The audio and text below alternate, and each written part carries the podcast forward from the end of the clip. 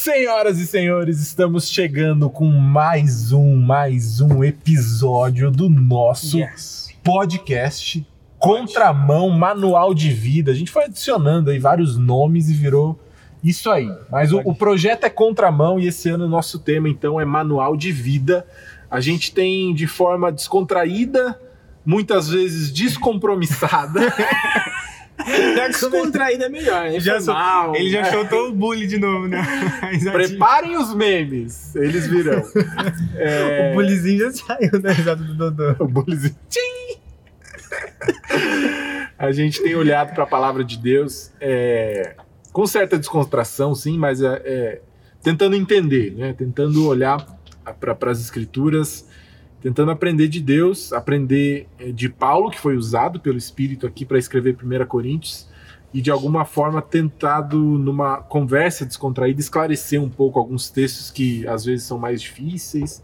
É, então a gente vai seguir nesse projeto. Hoje, especificamente, nós vamos trabalhar então capítulos 9 e 10 de 1 Coríntios. Tem muita coisa boa, Muito tem legal. muita coisa legal. Se você. Aí, cara, pausa agora o vídeo, já encaminha para um amigo, encaminha para amiga, para o vizinho, porque vai ser da hora. Então apertem os cintos. E eu estou hoje aqui então com aquele que vocês já conhecem, aquele que vocês já estão acostumados, até cansados da sua leitura pouco dinâmica, eu diria. Leitura Melhor boa. leitura é melhor Uma parte, leitura boa. Nosso Nathan Lemos, nosso seminarista. Fala, galera. E hoje, em especial, como a gente tem feito, um rodízio aí de convidados. No próximo teremos outro, mas hoje temos ele, Presença pastor ilustre. ilustre, ilustre, pastor de pré-adolescentes da nossa igreja, Euler Pedreira. Fala galera, beleza? Prazerzaço tá aqui, pô. Tava ansioso já pra ser convidado. Quem tem de férias, por isso que eu não consegui aparecer aqui antes. É verdade, é isso aí. Se você ainda não nos segue nas nossas redes sociais, olha aí. Caraca, siga-nos. Na verdade, só no Instagram, tá? A gente até tem Facebook, mas ele tá com poeira lá. Não dá nem pra ver. Só tem mato agora lá no nosso Facebook. Precisa chegar com uma. com uma. com uma faca lá pra tirar o Acho que mato. nem os porque- pais estão no Facebook É. mais, rapaz. Não. Uma- A gente tem o Bruninho aqui também. A gente esquece de falar É, do Bruninho. O Bruninho tá o aqui, ó, Bruninho. por trás das câmeras. Da hoje, onde ele- hoje eu tenho voz. Hoje eu tenho voz aqui nesse programa. a gente tá muito profissa hoje, velho. Daqui um dia tem, tem cara também. Exato. Já pensou? Daqui a pouco o convidado será o próprio Bruno. Aí. Aí vai ser Vixe. episódio especial. A audiência cai. Cai nada. Não, imagina. Então, se você ainda não nos segue, siga aí no Instagram, arroba GPS Memorial. É a rede social que a gente usa para te comunicar, para interagir com você, para solicitar alguma ajuda. É, inclusive, as perguntas que a gente vai responder daqui a pouquinho, elas são enviadas pelo nosso Instagram. Então, fica de olho lá, porque se você tem qualquer dúvida sobre a Bíblia, qualquer uma, você pode enviar. Isso não significa que a gente vai responder. Porque muitas vezes a gente não sabe. É, Responder direito, pode responder. Agora, se vai ser satisfatória essa É, resposta, aí não sei já. A gente pode, é, responder, a gente pode responder um não sei, né? Exato. A gente vai tentar dar alguma luz, tá? Mas é isso. Mas pergunta difícil, viu? Na próxima não vai ser eu mesmo, então vai lá no Instagram agora e já mete uma pergunta treta, assim. Botando na fogueira, né? Daqui a pouco tem algumas umas perguntas que vocês enviaram, a gente vai responder. É, perguntas difíceis, capciosas. Muito bem, outra coisa que a gente precisa, além disso, você tá vendo o nosso cenário, que é lindo, maravilhoso, mas a gente queria muito, e a gente tá pedindo isso aqui. Desde o primeiro episódio, ó. É claro que agora as coisas estão voltando ao presencial, o caminho fica mais fácil, mas por favor, participe enviando um item para compor o nosso cenário, nosso magnífico cenário. E, e assim a gente vai contar a sua história, vai divulgar o seu Instagram, vai te dar não, vai te dar mais nada, é isso, tá? É só para participar. É, Então, não te garante mais seguidor, mas garante que seu negócio vai estar aqui e vão- vai ser citado. Você vai ser citado ou citada. se você me encontrar aí pela igreja, encontrar o Natan, fala, ó, isso aqui é pro cenário do podcast. Pode ser? Pode ser. E o nosso convidado também sempre traz algo, obviamente. Então hoje, Euler Pedreira, o que, que você trouxe? Cara, eu trouxe aqui, ó, pra. Opa! Basicamente. pra- é, não sei se dá pra ver, mas tem um, um ônibusinho ali de, da Inglaterra, Welcome to me. que é da Vitória Reis. Hyde Eu trouxe aqui, ó, pra ornar, harmonizar com esse ônibus essa caixinha aqui, ó. um telefone em inglês. Só que ela tem uma história, obviamente. Não sei se é uma história sobre cocô. Não, não sei. Não, não é uma história sobre cocô como a do Daniel. Ah, citei, mano. Que é freestyle.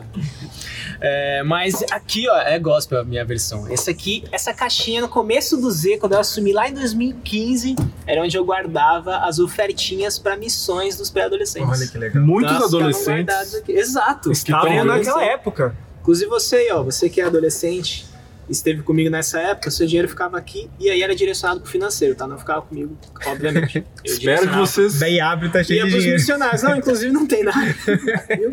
Porque nós estamos tendo atividades ainda presencial, mas em breve. Mas aí não vai ser mais isso. Eu vou usar outra forma de recolher ofertas, porque eu tô presenteando aqui os, os adolescentes para aqui, ó, prosperidade aqui nesse ministério. Credo. Onde a gente vai por aí? Botar aqui? Fechou, cair. fechou. Vai Vai aí. aparecendo lá, ó. Não sei. Obrigado, Euler. É, e fala um pouquinho pra gente aí da, da sua história, pra quem não te conhece. Tem muita gente chegando no GPS de fora que não passou pelo Z. Nossa, é verdade. E. Então Como conta é aí. ser o Euler? Como é ser você? Cara, é legal. A minha a existência da minha pessoa é muito satisfatória, né? Porque Cristo Jesus está na minha vida, então eu tenho vida plena, graças a ele. Bom, Euler, né? Euler Pedreira, casado com a Isabelle linda. Isabelle, te amo. O sobrenome Ah. dela é linda. Isabelle Isabelle Linda Arruda Pedreira, esse é o nome dela. Ah, tô na igreja desde 2015, como eu falei, quando- que foi quando eu assumi os pré-adolescentes, quando era o Zeu Júlio, você, ó, bem old school, eu acho que você já tá no jovem Já já, tá no você que foi pré-adolescente do Caio. Que ano é isso? Caio 15? Pesucci. É, 14 e 15 ali. Que eu fui Então- interino em 14 Bruninho e foi assumi em do Caio. 2015. Foi do Caio. Bruninho foi ovelha do Caio. Assistiu o tio avô. Se você sabe o que é tio avô, comenta aqui embaixo. É, mas aí o Caio, eu vi o trabalho que ele fazia ali em 2014 para 2015, curti. Eu já tinha trabalhado em acampamento com a faixa etária, né? Seja adolescente, pré-adolescente, criança. E aí Deus, dentro do plano eterno dele, cara, mexeu no meu coração de vou trabalhar com pré-adolescentes durante esse período aí. Desde 2015 nessa luta aí, inclusive junto com o Dodô desde 2016. A gente estudou junto, eu estudei no Seminário Bíblico Palavra da Vida, junto com o Daniel Simões, com o Everton Svensson. Estamos aqui para trocar uma ideia bem boa sobre 1 Coríntios. Ah, curiosidades também, né? Gosto de arte, gosto de anime, gosto de história em quadrinhos, gosto de andar de skate, apesar das costas não aguentarem como antes. Naruto ou Dragon Ball Z? Ah, velho, Dragon Ball Z é fácil. Desculpa, Narutinho. Narutinho da massa é legal, mas entre Dragon Ball Z tem história. Eu levantei a mão ali pra, pra Genkidama, É. porque é da minha época isso. O Nathan não sabe o que é isso, né? Não sabe? Até eu sei, Fiquei Natan. perdido. Viu? Minha mãe não Eu- deixava assistir Dragon Ball. Z. Porque tinha Mr. Satan. É. Porque era Claro. oferecido aí, só pra falar. Eu tinha, que- eu tinha um apelido, eu tinha um apelido, já, já entrou na- da Mas eu tinha um apelido que o- um tio meu me chamava de Majin Mr. Satan. Minha mãe odiava ela, Satã, É porque mesmo? Natan, Satã.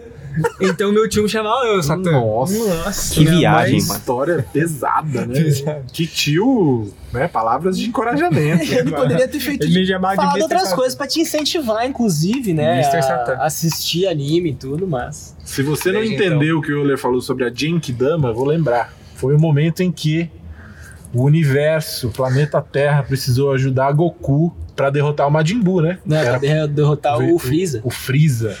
Errei, errei de inimigo. Mas era isso. E aí todo mundo tinha que levantar a mão na terra. E aí quem obviamente estava assistindo levantou a mão também pra dar, passar aquela energia pro Goku da massa. Energia Cara, positiva. Eu era, eu era um Z meio adolescente ali, eu entrei na história com tudo. Chorei, assim, sabe? Levantando a mão. E no dia que teve o atentado de 11 de setembro, eu tava assistindo Dragon Ball. Fiquei até um pouco pistola, porque tipo, cortaram o desenho na hora pra mostrar a notícia, né? Isso aí eu também não esqueço. Pois bem, nada a ver, né, com o assunto. Então, que a gente entrou. Esse sou eu. 1 Coríntios 9, quem vai ler aí pra nós? Eu leio. Como a gente tem feito, a gente vai ler o capítulo inteiro. Eu sei que talvez fique um pouco pesado aí pra você. Põe aí no do, vezes dois e acompanhe a leitura aí na sua Bíblia. Mas a gente precisa ler aqui pra lembrar também. E pra quem tá chegando, que não tem Bíblia, sei lá, né, Exato. pra ouvir também. Então, Como diz o Daniel, no Velocidade 2 todo mundo fica mais interessante, né? Então eu vou ficar mais interessante agora, né? Bora. Vamos lá. Ah, capítulo 9 de 1 Coríntios. Paulo abre mão de seus direitos, é o título aqui da NVT, hein? Ah, eu vou, eu vou. abrir aí. Pode ir, pode ir, Pode que eu, ir? já, eu, te, eu te alcanço. Beleza. Acaso não sou livre como qualquer outro? Não sou apóstolo? Não vi Jesus, nosso Senhor, com meus próprios olhos? Não são vocês resultado do meu trabalho no Senhor? Mesmo que outros pensem que não sou apóstolo, certamente eu sou para vocês. Vocês mesmos são prova de que sou apóstolo do Senhor. Essa é minha resposta ao, aos que questionam minha autoridade. Acaso não tenho o direito de receber comida e bebida por nosso trabalho? Não temos o direito de levar conosco uma esposa crente? Como fazem os outros apóstolos e como fazem os irmãos do Senhor e Pedro? Ou será que só Barnabé e eu precisamos trabalhar para nos sustentarmos? Que soldado precisa pagar pelas próprias despesas? Cria que agricultor planta uma videira e não tem direito de comer dos seus frutos? Que pastor cuida de um rebanho e não tem permissão de tomar de seu leite? Será que expresso apenas uma opinião humana ou a lei diz o mesmo? Pois está escrito na lei de Moisés: Não amordassem o boi para impedir que ele coma enquanto trilha os cereais. Deus estava pensando apenas nos bois quando disse isso? Será que na verdade não estava se referindo a nós? Sim, essas palavras foram escritas a nosso respeito e, portanto, quem ara e quem trilha o cereal deve ter a esperança de receber uma parte da colheita. Se, se plantamos sementes espirituais entre vocês, não temos direito a uma colheita material? Se vocês sustentam outros que pregam a vocês, não temos ainda mais direito de receber o mesmo sustento? Mas nunca fizemos uso desse direito. Preferimos suportar qualquer coisa a fim de não sermos obstáculo para as boas novas a respeito de Cristo. Vocês não sabem que os que trabalham no templo se alimentam das ofertas levadas ao templo, e os que servem diante do altar recebem uma parte dos sacrifícios oferecidos no altar? Da mesma forma, o Senhor ordenou que os que anunciam as boas novas vivam pelas boas novas. Contudo, nunca usei de nenhum desses direitos. Não escrevo isso para sugerir que desejo, que, desejo começar a fazê-lo. De fato, prefiro morrer a perder o privilégio de me orgulhar de me orgulhar de pregar sem cobrar nada. E no entanto, não posso me orgulhar de anunciar as boas novas, pois sou impelido por Deus a fazê-lo. Ai de mim se não anunciar as boas novas. Se o fizesse por minha própria iniciativa, mereceria pagamento, mas não tenho escolha, pois Deus me confiou essa responsabilidade. Qual é então minha, respons minha recompensa? é a oportunidade de anunciar as boas novas sem cobrar nada de ninguém, de modo a não desfrutar os direitos que tenho por anunciar as boas novas. Embora eu seja um homem livre, fiz-me escravo de todos para levar muitos a Cristo. Quando estive com judeus, vivi como judeu, para levá-los a Cristo. Quando estive com os que seguem a lei judaica, vivi debaixo dessa lei. Embora não esteja, esteja sujeito à lei, agi desse modo para levar a Cristo aqueles que estão debaixo da lei. Quando estou com os que não seguem a lei judaica, também vivo de modo independente da lei para levá-los a Cristo. Não ignoro, porém, a lei de Deus, pois obedeço à lei de Cristo. Quando estou com os fracos, também me torno fraco, pois, quando, pois quero levar os fracos a Cristo. Sim, tento encontrar algum ponto em comum com todos, fazendo todo o possível para salvar alguns. Acho que a moça me fez bem aqui, né, rapaz? Faço tudo isso para espalhar as boas novas e participar de suas bênçãos. Vocês não sabem que numa corrida todos competem, mas apenas um ganha o prêmio? Portanto, corram para vencer.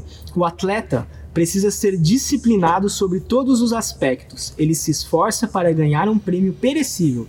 Nós, porém, fazemos para ganhar um prêmio eterno. Por isso, não corro sem objetivo, nem luto como quem dá golpes no ar. Disciplino meu corpo como um atleta, treinando para fazer o que deve, de modo que, depois de ter pregado a outros, eu mesmo não seja desqualificado. Paulo, esse cara é bom, hein? É isso. Cara, é bom. Paulinho, né? Paulinho. E aí? Primeiras impressões do capítulo. O que, que chamou a atenção? O que chama atenção nesse capítulo, assim, de cara, é que Paulo ele começa, ele, ele só fala que ele abriu mão dos direitos dele, que é até o título, né? Paulo abre mão dos seus direitos. Sim. Ele só fala lá no, no versículo 12, que ele fala que ele abre mão dos direitos. Uhum. E o que me chama a atenção dele falar só no, no versículo 12 que ele abre mão é que ele explica quais são os direitos dele antes. Antes, né? Então ele fala, ele começa falando, né? Cara, eu sou apóstolo. E ele não tá falando com orgulho, né? Ele fala assim, ó, vocês, essa igreja é fruto Do meu do meu ministério, do meu trabalho, entendeu? Então, por ser apóstolo, ele, ele fala: não vi Jesus, não Senhor, com os meus próprios olhos. E depois ele explicar todos os direitos dele, aí sim ele fala que ele abre mão. Então, tipo, pra mim, é, tipo, é, o, que, o que me chama a atenção é que ele fala: ó, sabe esses direitos aqui que eu tenho? Que são muitos, que ele explica tudo aqui, né? O soldado, qual o soldado que precisa pagar pelas próprias é, despesas e tudo mais. Depois ele explicar todos, todos os direitos dele, ele fala: tá, tá vendo isso aqui? Eu abri mão disso aqui. É. Entendeu? Então, tipo, me chama muita atenção ele, ele Paulo explicando, se defendendo, na verdade. Ele tá É, aqui se exato. defendendo, ele tá apresentando uma defesa, né? Gente, eu sou apóstolo, entendeu? Eu tenho meus direitos. Provavelmente ele estava recebendo críticas, né, por alguma coisa, porque a carta de 1 Coríntios, ela é uma resposta, né? Sim. Tanto que às vezes quando começa, começam alguns capítulos, ele fala em relação à questão tal, tal, tal, tal, tal, tal, tal. Ou seja, ele tinha recebido uma comunicação, tipo assim, Paulo, grava um podcast aí pra nós pra eu tentar responder aqui as Perguntas tretas. e respostas. Perguntas e respostas, é. E aí ele.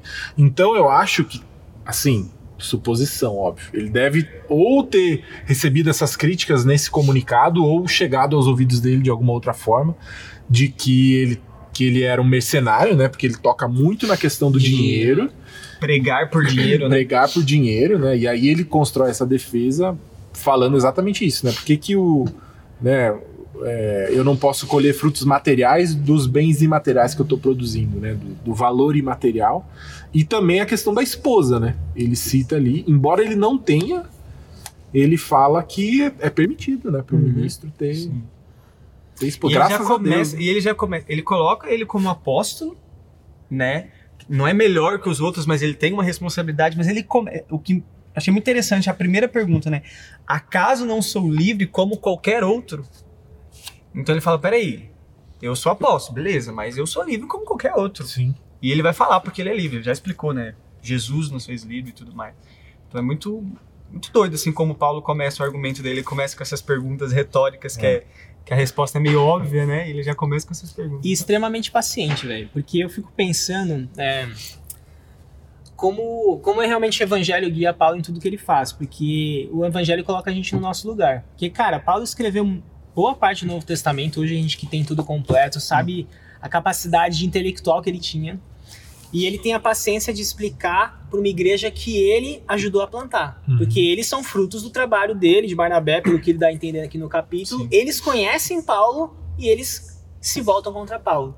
É tipo, mano, meu filho, meus filhos na fé estão se voltando contra mim. Sim. E ele dá aquela respirada, aquela contada até 10, ah, não, escreve aí, eu vou digitar, ou ele escreve, eu não lembro se essa, ele escreve de próprio punho ou não. Uhum. E ele vem com toda a paciência explicando, construindo, ele podia falar, seguinte, eu sou apóstolo, vocês sabem disso, ponto final. Ouve o que eu tô falando. Eu, vou, ele eu, não, vou, ele faz eu não toda vou uma abrir mão dos meus construção direitos, né, como apóstolo. toda uma construção para mostrar para eles não. E é isso aqui, entendeu? Sou igual a todos eles, é o que você falou. Então, a partir disso eu começo. Mano, ele é muito paciente. Eu lembro que a primeira vez que eu li Coríntios no seminário, a gente tinha que ler a Bíblia inteira, né? Eu tava em Coríntios e eu perguntei para um, um colega lá, cara, Paulo gostava muito de Coríntios, né? Dessa igreja dele. Cara, só tinha treta nessa igreja. Porque a minha sensação era essa: que cara paciente e, em certos momentos, momentos demonstrando amor com uma galera que tava indo contra ele. Então, o coração dele tá no lugar certo, tá no ministério mesmo. Porque eu tô aqui por causa de Jesus, velho. Não é nem pela grana, entendeu? Não é porque que vocês vão me dar nem nada, é por causa do evangelho. E por causa disso, vou ter que ter paciência, inclusive com vocês nessa hora.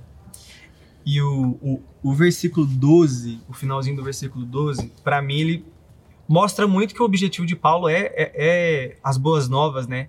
Porque ele fala, mas nunca fizemos uso desse direito, todo esse direito que ele acabou de falar. Sim. Ele fala, preferimos suportar qualquer coisa a fim de não sermos obstáculo para as boas novas a respeito de Cristo.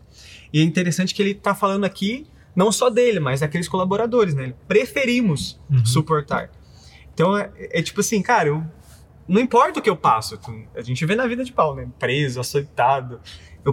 Eu, prefiro abrir mão disso aqui para que as boas novas sejam pregadas. Não, e é isso que eu acho muito louco em Paulo, velho. Essa, essa questão da paciência, assim, que o Euler citou, né? Porque ele tá. Veja só, ele abriu mão de um direito que ele tinha consciência que era dele. Tipo, o que, que ele tá falando ali? Ele tá falando que ele abriu mão de receber sustento financeiro. Sim. Ele mesmo construía tendas e assim ele ganhava o seu sustento. ele sabia que muito bem ele poderia cobrar das igrejas, ou assim, né? é, incentivar que cooperassem com a questão material dele, mas ele abriu mão disso, falou: quer saber, eu vou fazer o meu próprio sustento para que ninguém fale nada.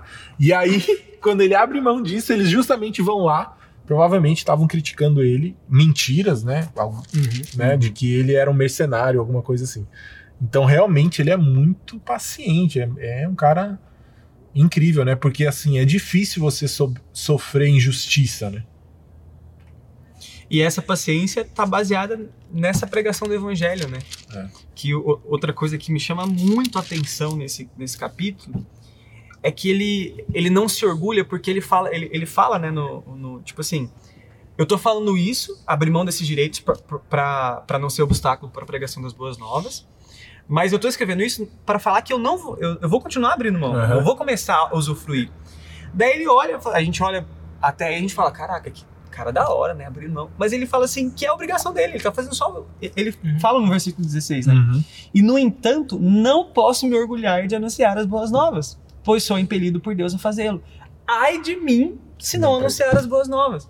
Então ele tá falando assim, ó, eu abri mão dos meus direitos que eu tenho, mas por abrir mão dos meus direitos eu não sou bom. Preciso me orgulhar, porque eu sou, obrigação. é minha obrigação. Entendeu? Embaçado. Tipo, ele fala, né? Se eu fizesse por minha própria iniciativa, tá bom, eu merece- mereceria, mas ele foi impelido por Deus, é a ordem de Deus. Então, É. tipo, Paulo, é obrigação, é a minha obrigação, e Paulo tá falando, minha obrigação. E ele tem um olhar diferente a respeito desse sustento, né? Porque o sustento, se a gente, se a gente for pensar, não é, é, é sim para cuidar da vida de Paulo, mas é que viabilize a propagação do evangelho. Sim. Porque ele é a ferramenta. Né? E ele fala que o pagamento, a recompensa que ele ficou, é então a minha recompensa, né? Se eu não tenho escolha, se Deus me deu essa responsabilidade, qual é a recompensa? A recompensa é você pregar. Essa é a resposta dele. É a oportunidade de anunciar as boas novas. É, mano, o Paulo joga a linha, tipo, muito alta. Assim, ó, o sustento é importante, por isso que a gente tá falando desse assunto aqui, só que ele não é o essencial. O mais importante é eu ter essa oportunidade, É, eu é poder isso. fazer isso. E eu tô feliz em estar fazendo isso. Vocês estão me criticando, daí ele conta até 10 e... Mas a minha recompensa A é minha evangelho, é é isso. Entendeu? É, eu sou escravo doido. de Cristo, cara. O cara abre mão de coisas que ele poderia ter, que era poderia ter por direito, Direito. né? Ele tem consciência disso, mas ele abre mão disso. Então abre mão de coisas para poder abrir o caminho para poder pregar o evangelho. E o caminho aberto é a própria recompensa, Mas é absurdo. né? Então, cara, eu vou abrir mão de quem eu sou, vou abrir mão de alguma coisa, de uma coisa que me atrapalha para a pregação do evangelho, não porque eu vou ter uma recompensa de Deus. Não porque isso vai me fazer bom aos olhos de Deus, mas porque isso vai me abrir caminhos para anunciar o evangelho. E essa é a recompensa. E essa é a própria recompensa. Ele diz no versículo 18, né? Embora eu seja um homem livre, fiz-me escravo de todos para levar muitos a Cristo. É isso. E o, ele, ele é um cidadão romano, né? Sim. E naquela época o cidadão romano tinha muitos privilégios, né? Uhum. Você, e- e- por isso Ele ele, vai usufruir, inclusive, em Atos, você vai ver. ele, ele, ele apela, né? Não, eu vou apelar a Roma, eu sou um cidadão romano. Mas ele abre de muita coisa. Ele fala que, né, quando estive com judeus, eu vi como judeus, quando estive com gentios. Ele se, ele se abre mão de muitos direitos em muitas situações com o objetivo de pregar o evangelho. É, preso, é açoitado, a gente vai ver na história, na, na história toda, né? E eu fico pensando, não sei vocês, mas eu fico pensando em mim, assim, né? Nós hoje, Na né? nossa de preguiça. como que como que como que a gente porque às vezes a gente dá aquela querendo ou não a gente dá uma carteirada né não mas eu fiz, fiz tal coisa eu sou tal coisa eu sou e, e não pensa muito em pregar o evangelho desse jeito né então sei eu, eu fiquei pensando em mim né como Paulo abre mão desses direitos para pregar o evangelho e essa é a recompensa dele sabe tipo É a série que a gente tá agora. A gente, enquanto gravamos, a gente tá na série Origem, né? É, ele tem o coração no lugar certo, cara. Uhum. Entendeu? Que Jesus ele vai falar a respeito de dinheiro, ele vai falar: se o seu coração tá no dinheiro, ele é o seu senhor. E Paulo tá falando: eu sou escravo de Cristo, meu coração tá nas boas novas, o meu coração tá no evangelho. Então, para ele, isso foi se tornando natural, né? Porque quando você pega a narrativa da história de, em Atos de Paulo, você vai ver que, mano, Paulo passa por muitas coisas que foram moldando ele a se tornar esse exemplo pra gente, né? Além da capacidade intelectual pré Cristo Jesus, quando ele aceita Cristo Jesus, ele perde um monte de coisa, né? Então, isso foi construído e ele tem o coração no lugar certo, que é empregar o evangelho para as pessoas. Né? Porque ele abre mão dessas coisas em pró das pessoas ouvirem. Ele vai escrever em Romanos, como eles vão ouvir se não há quem pregue? Uhum. Mano, eu peguei essa responsa, ela é minha, então eu preciso pregar, né? Eu vejo um paralelo com, às vezes, nossas posturas, é de tipo, a minha imagem ou a minha... ah, a minha... Não a imagem, a minha imagem, mas a minha... Ai, meu Deus. Reputação? A reputação, obrigado, Leonardo. Sério? A minha reputação é mais importante do que eu pregar o evangelho. Né? Eu, tô, eu tô fazendo algumas matérias na USP em História da Arte, Filosofia, essas brisas loucas. E eu fico pensando, eu Ele fico em fala. conflito às vezes no meu coração de tipo, cara, eu não posso deixar a minha vontade de ser igual, ser igual a todo mundo, assim, me fazer igual a eles, ser mais forte do que a minha vontade de pregar pra eles. Uhum. Eu tenho que me esforçar em, em curtir as mesmas coisas, entender um pouco mais de arte contemporânea, porque eu quero falar com essa galera. Entendeu? Mas eu não posso negociar nada em prol disso. Então você vê que ele tá com o coração muito equilibrado. Eu não quero nem dinheiro, eu também não quero abrir mão de um monte de coisa pra alcançar essas pessoas. É sobre o evangelho. Eu me fiz igual, mas é o evangelho que é a, é a razão pela qual eu tô fazendo igual. Eu não tô fazendo igu- igual todo mundo pra. Eu não quero ser aquele crente chatão, não quero, sei lá, não quero ter treta com politicamente correto, não, não quero ser mal visto na escola. Não, se isso acontecer, que seja evangelho ofendendo as pessoas, Exato. entendeu? E ele tá com o coração nisso, cara. E boas novas pra todo mundo. E esse negócio da reputação, né? Eu lembro, né, não faz muito tempo, né? Não sou muito velho. Mas lembro da minha época de escola, né? E eu, eu, eu tinha esse negócio de da reputação, assim, né? Que- Quero participar e tudo mais. Aí vocês já ouviram, né? Aquele, negócio, aquele crente 007, né? Que você chegava Agente. assim. É, o agente. Eu Agente chegava. Eu lembro da, uma das primeiras vezes que. ah, eu disse que eu era crente, assim. Não, mas eu sou crente. Eu sou evangélico. Não, eu sou evangélico. A sala inteira. O quê? Você é evangélico? E tem essa questão da reputação, porque eu tinha medo. Eu tinha, cara, se eu faço que eu sou que eu sou evangélico aqui, os caras vão falar um monte de coisa. Entendeu? Hoje ser vou- evangélico se Uhum. popularizou muito mais, né? assim. na minha escola também, eu era o único, único, único. Acho que eu já contei essa história aqui. Mas enfim. É, essa, isso. essa questão da, da reputação, né? E ele fala é, esse negócio de ser escravo. A gente já, não sei se foi no primeiro ou no segundo episódio desse podcast, a gente Memória falou. tá boa. de- Terceiro episódio. No, no quinto episódio vocês Imagina no- falaram. Eu, eu vi antes Imagina- de gravar, vocês falaram. Imagina no ano que vem. Mas que a gente citou, né? De que às vezes a gente olha Jesus só como nosso Salvador e não como Senhor. Hum. Então, tipo, Jesus como Senhor dá essa ideia de que, cara, agora quem manda nas coisas que eu preciso fazer, nos meus objetivos, nas minhas motivações, igual o Euler falou, que onde o coração de Paulo estava, né, no lugar certo, é o Senhor Jesus Cristo, né? Claro. Então, E ele tinha. Pensa em Paulo, tanto que ele fez, né, velho? O que, que ele sofreu? A gente citou, né? Açoites. O cara foi preso, naufragou. E ainda assim, Apedrejado por- e fica picado por desmaiado lá. cobra. picado por cobra na ilha, velho. E ainda assim, ele olhava pra vida dele à noite, deitava no travesseiro e falava: Ai de mim se eu não pregar o evangelho. Então, sacou, velho? É um absurdo, cara. É assim, é. É, é difícil. E é um tratar que Deus faz na vida das pessoas, assim. Porque a gente tem, vamos dizer assim, os Paulos adaptados na nossa Uhum. realidade, né? Normalmente a gente sempre relaciona isso a pessoas em campos missionários, né? Ah, Uhum. o cara foi para um, ah, um país não alcançado, um país fechado, onde a gente aqui no culto vai ter um culto de missões, o vídeo dele, a gente, ele fica, tipo, é uma sombra, porque ninguém pode saber que ele tá em tal Sim. país entendeu? Ah, é uma coisa que Deus toca no coração, assim, de que Deus mexe, que Deus gera isso mesmo. A gente tem que buscar, pedir pra Deus que Ele altere nosso coração, porque nosso coração é eu quero zona de conforto, eu quero estar bem, eu quero a minha reputação, eu quero que as pessoas na minha escola me aceitem e eu não tenha treta com ninguém. Né? O temor a homens é muito maior do que qualquer outra coisa. E a gente vê que Paulo, ele, como eu disse, de, de equilíbrio, ele encontra um ponto em comum, que é o que está no versículo Aham. 22. Quando estou com os fracos, também me torno fraco. Quando quero levar os fracos a Cristo. Sim, tenta encontrar algum ponto em comum com todos, fazendo tudo possível para salvar alguns. Né? É diferente você se adequar e se conformar ao mundo, que é uma expressão que Paulo usa em Romanos, do que você encontrar um ponto, em comum. Esse tem que ser o nosso esforço, né? De encontrar um- uma fala, uma conversa, um assunto que conecte com, alguém. que a gente tem a tendência de, principalmente quando a gente tá com essa cabeça de evangelização, né? é, da ideia do confronto.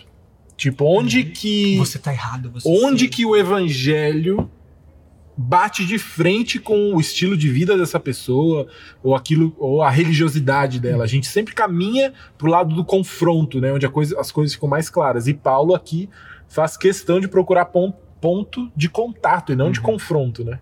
Lê Atos 17, 17, né? Que é a pregação em Atenas. Isso. Cara, que ele faz a conexão incrível ali Um Deus Ah. desconhecido, né? do É. Deus desconhecido. Ele cita filósofos da época, assim, né? Ah, você que critica a gente que põe busca do mundo às vezes aí, ó. Tem as suas razões, né? Porque a gente quer encontrar um ponto em comum que alcance o, o perdido, né? Porque é a respeito deles, cara. É boas novas para essas pessoas. E não é negociação de padrão, não é negociação de moral. Ah, ah, não, eu vou. Eu tô namorando um cara não crente, uma menina não crente. Não, tudo bem, é porque eu quero trazer para Jesus. Não, o ponto em comum Não, é. Evangelizar. O ponto em comum é o Namoro namoro evangelístico. evangelístico. Namoro missionário. Não é o namoro, mas não é isso que a gente tá falando. A gente tá falando de encontrar um outro ponto e em comum. troca de namorada a cada seis meses, porque quer evangelizar mais. Eu né? ganhei uma, como ganhei outra. É, é assim mesmo. Deixa eu fazer uma pergunta pra vocês. Vocês não acham. eh, Você, o Euler citou essa questão dos missionários, né? Nessa. Tem aquela até janela 1040 no mundo, Sim. né? o Uhum. os povos menos alcançados e que tem perseguição e tudo mais. Vocês não acham que, por estarmos num país, a gente não so- sofre perseguição física? Só pode sofrer perseguição de outras, essa questão de reputação e tudo mais. Mas você não acha que a gente fica um pouco relaxado por não sofrer perseguição física? Relaxado assim, ah, nós- a gente tá num país, num país livre, entendeu? Eu posso sair com a Bíblia, posso sair com a Bíblia, posso evangelizar a hora que eu, ah, em qualquer lugar, mais, posso chegar numa praça e falar eu amo Jesus. Você não acha que isso nos deixa acomodados, acostumados assim, ah? Porque eu olho para um, pra um, uns missionários, para uns cristãos nesses países perseguidos, parece que os caras são muito mais É. tem muito mais fogo, sabe, por Jesus, amor por Jesus, e os caras são perseguidos. Vocês concordam comigo? Concordo. Eu concordo total, assim, é... Isso aí, com certeza, nos coloca numa zona de mais relaxado, né? Os caras estão ali, é vida ou morte, né, cara? Então, assim, precisa... segura na mão de Deus mesmo e vai, né? E a gente não, a gente fica mais tranquilão mesmo, né? Ah, você pegar o livro de Atos, a expansão começa fruto de perseguição. Eles estão ali em Jerusalém, mano, tá todo mundo feliz Causada por aqui. Deus, né? Uma igreja de 5 mil membros, porque a pregação de, de Pedro Só de Pedro, 3 mil foi de 3 cara. mil num dia, 5 mil no outro, entendeu? Então já tá uma mega igreja ali. Três E aí? Deus vem, manda perseguição. Aí espalha, né? Eu não, não lembro qual que é o pai da igreja aí, mas fala que o sangue dos mártires Nossa, tá, é o combustível da Tava- igreja, tava né? pensando O- nisso agora. Não sei se é o combustível que ele usa. combustível, não. Semente, sei A lá. É, semente. é o que fez o evangelho espalhar. Então, concordo demais, assim. E falta essa percepção que que a gente às vezes tem medo de falar, que é o lance do senso de urgência, né? Ah, eu particularmente não acredito que ah, Deus sabe o momento em que ele vai voltar, né? O meu papel é de pregar o evangelho, assim, né? Sempre. Em tempo não- e fora não de é assim, tempo. tipo, ah, no- tá faltando aquela uma alma e Jesus tá esperando só essa alma e você tem que fazer isso, É cara. o Bruno. Eu não acredito. É o Bruno. A hora o que Bruno é o último. Bruno precisa. Ele tá ali quietinho. É o Bruno, velho. Hora que- Tadinho. Tipo, não acredito que é nisso. Deus é soberano, ele sabe o momento. Ele e Jesus lá só estão esperando, eu também tô esperando aqui volta Jesus, com certeza. Eu tenho, mas eu tenho que, ter, tenho que ter esse senso de urgência em certos momentos que aquela perspectiva boa do do carpe diem. Carpe diem é tipo, eu vou curtir a vida, porque a vida é curta. Não, a vida é curta e eu preciso das boas novas para as pessoas, né? A vida é curta para eu viver de forma egoísta, né? Paulo inclusive tá confrontando um monte de gente que é egoísta aqui, cheia das panelinhas e tal, que acho que a gente vai falar mais no próximo capítulo. É, falta esse senso de urgência, cara. De, Já as di- pessoas precisam do evangelho que Cristo vai e o Espírito Santo vai convencer. Só que a ferramenta que Deus está escolhendo é a gente, cara. Já, diri- já dizia um filósofo, Luan Santana. Dizia que a vida é trembala parceiro. E a gente é só passageiro prestes a partir. Olha aí. Foi ele que escreveu essa música, né, Não, mano? foi a Ana. Eu não conheço, foi eu não conheço essa, eu não Eu conheço essa letra. Luan Santana. Isso daí é ponto de encontro, Você- ponto em comum com não Você conhece tá? o Luan Santana? Graça comum. Luan Santana. Conheço. Meteoro da Vesgão, paixão, né? né? Vesgão. Mas ele Ah. dizia, a vida é trembala parceiro e a gente é só passageiro prestes a partir. Que mora numa loja da van, não é? A casa dele é uma loja da van? É mesmo. Eu já vi É esse mesmo. meme aí. Mas Mas deixa aí, eu falar um negócio da você- perseguição. Só que lembrei dessa poesia. Que eu acho que, eu tava pensando enquanto vocês falavam, embora a gente não tenha perseguição física, ninguém vai pra cadeia por ser crente ainda. Pode, pode ser que vire. A gente, de alguma forma, já sucumbiu a uma perseguição intelectual, Uhum. uma perseguição de exposição. A gente estava aqui, antes de começar a gravar, vendo um vídeo de uma pastora pregando é, verdades de um jeito ruim. Bem ruim. Bem ruim, bem Bem- chulo, bem escroto. Mas tinha um pouco de verdade no que ela estava falando. A forma era ruim, tinha um pouco de verdade. E tinha bastante mentira também, mas tinha um pouco de verdade. E ela, essa pastora, vai, vai ter que prestar depoimento por aquilo que ela estava falando. Então, a gente olha essas situações, ainda mais a gente aqui agora na internet, os nossos cultos no domingo sendo transmitidos, e isso causa um pouco de temor, assim, né? E, e até onde a gente vai falando a verdade, sendo que a gente pode ser perseguido por isso, sendo que a gente pode ser chamado na delegacia para depor. Então é uma situação que nas redes sociais a gente não se expõe em questões polêmicas Uhum. por causa de cancelamento, seja o que for, né? Então, de alguma forma, a gente já sucumbiu a uma perseguição e é uma coisa que a gente tem que ter atenção. Sim. Sim, sim, Agora tem um ponto aqui interessante nesse capítulo, nós estamos em época de Olimpíadas. Paulo gosta dessa ilustração de um atleta. Eu tenho Uhum. dificuldade de falar TL, tá? Eu falava atleta. não Atleta. tô zoando. A treta. Eu descobri isso só casando Fosse com a Belly. Eu casei com a Belly. Aí um dia eu falei, ah, esse é o- ela tá passando atletismo, não lembro o que que era dela. Atriz. Como que é? Deu atletismo dela. Não, TL. Daí ela sempre pega no pé. Atletismo. Tanto que eu dei uma ênfase aqui no atleta na hora que eu estava olhando. A carinha do Bruno. O Bruno tá rindo de- rindo de mim. Eu tô fazendo fono, Bruno. Bruno tá rindo sem coisas. som. Pode rir Eu tô rindo, vontade, mas eu sofro do mesmo problema, né? Ah, problema. Problema. Minha Eu sou do mesmo dicção. problema. Mas ele usa esse- essa ilustração e eu gosto dela porque, principalmente agora na, em época de pandemia, a gente vê o esforço que as pessoas têm. Eu fico pensando nos 100 metros rasos. O cara Pandemia e treina- Olimpíadas. É, pandemia e Olimpíadas. O cara treina a vida inteira pra Nove 10 segundos. segundos, É. 12, 13 segundos da vida dele. A vida inteira pra aquele momento. Então, essa ilustração que ele diz de eu me esforço, eu esmurro o meu próprio corpo, eu disciplino ele, porque eu quero ser um bom atleta que vai representar bem o meu país na Olimpíada, entendeu? Pra conseguir esses frutos, essa medalha. Os caras treinando. Esse dia eu tava vendo nas Olimpíadas mesmo a, a- aquele atletismo, Atletismo. atletismo que elas iam correr, era, era uma prova feminina e na, na, na partida, eu não sei se foi uma holandesa, não sei, ela, a, a mulher caiu. Ah, eu vi. Você viu? a Holandesa, mulher né? caiu. Imagina a frustração. Ela treina esse tempo todo e cai na, na prova. Não, mano, E teve se o... recuperou, né? Você viu até o fim. Ela Não, levanta, foi outra. ela, essa ela, ela, ela que é, cai e chega em chega em primeiro. primeiro. Não, Ela essa ela pensando nessa. cai. E É, foi no obstáculo. Ela fi, é, obstáculo. É, já. Obstáculo. Obstáculo. Mas ela. É, mais um, ela Não é só você. São os três. Ela se machucou? Ela, não, ela bateu lá no Ah, mas, Mas aí no é uma obstáculo já não corrida dá pra curta. voltar, é. Eu tenho uma outra pergunta. Não, mas rapidinho, teve o Ah, cara da desculpa. Angola lá, velho, que queimou a largada. A largada e foi expulso. Ele foi expulso. Foi, mano, pensa, você fica Não 10 queima a anos da sua vida treinando, Triste. aí queima a largada. Valeu, falou. Eu tenho uma consideração a fazer, uma pergunta pra fazer. Vai. A gente fala muito de Paulo, né? Paulo, mano, cara, Paulo era a cara do. Paulo era um cara assim, mas a gente tem que lembrar que Paulo é pecador também. Paulo Sim. não é um super-homem, né? Paulo ali, tudo ele faz na dependência de Deus, assim, né? Quando ele usa essa questão do atleta, ele usa essa questão de disciplina, né? Eu disciplino meu corpo como um atleta.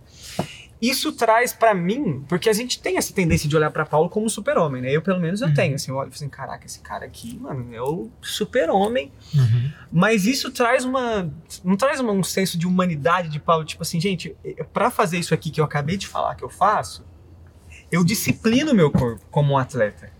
Sim. Eu, assim, eu luto comigo mesmo, eu tô aqui, mano, que nem um atleta, de- ele fala, né, ah, se esforça pra ganhar um prêmio, eu me esforço, eu me disciplino, porque Isso, isso é, faz sentido pra vocês também? Ou Faz. dele usar esse exemplo depois de falar tudo isso que ele faz? Cara, principalmente nas gerações de agora, assim, os millennials e os, os geração Os Z, Zs, os jovens, os jovens. os jovens e os, e os que acham cringe. Não é brincadeira, tamo junto, gente. A gente é igreja juntos, tá? É, eles gostam dessa parte de humanizar as pessoas, Uhum. humanizar os personagens, né? Assim, além de estar cagando no cinema, a DC, ela tem personagens que não são tão humanizados, tipo o Super-Homem. A DC está cagando no Estragando, cinema porque está cagando. estragando seus filmes. Sem ser o, o Joker, tá ó, sucesso. Mas eles normalmente são personagens tipo, é, é tipo Deus, velho. Super-Homem é Jesus, ele é incrível. Agora você pega a Marvel, mano, você Tudo- tem o. É tudo a galera igual a gente, que passa por mesmos Problemas. problemas. Por isso que rola uma identificação muito mais fácil. Então, Caraca, quando o Paulo legal, demonstra não esse, coração, pô, tô lutando aqui que nem vocês, né? Ele vai falar em Romanos 7 também, vai falar disso. Tipo, eu luto contra o pecado, galera. Eu sou que nem você, carne e osso, tendo espinho na carne, ele vai citar ainda. Então, isso dá um ânimo mesmo, né? Porque a gente pensa, ah, Jesus, Jesus já era Jesus, né? Mas aí vem Paulo. É. Aí vem Pedro, que nega três vezes, aí Jesus depois fala, mano, você. A igreja começou com Pedro. Era o- é o cara que falou que negou Jesus três vezes. Entendeu? Então, é- essa, é legal essa humanização. A gente teve uma conversa, né? Que o pastor Edu compartilhou dificuldades que ele teve durante a história. Na hora que ele falou, eu dei umas cabeçadas, nossa. Mano, se o ídolo. Um, um ídolo não, né? Eita. Idolatria no próximo capítulo. Ainda bem, Se a referência. ainda bem que a gente vai entrar no capítulo 10 já já. Vamos falar sobre idolatria, vamos pular pro 10. Né? Mas se a minha referência hoje de liderança hoje é maior é o Edu, porque é um pastor que eu tô mais perto, junto com o pastor Alexandre e o pastor Daniel. Mas ele em questão de liderança, e ele falou, eu tenho uma cabeçada. Cara, deu um.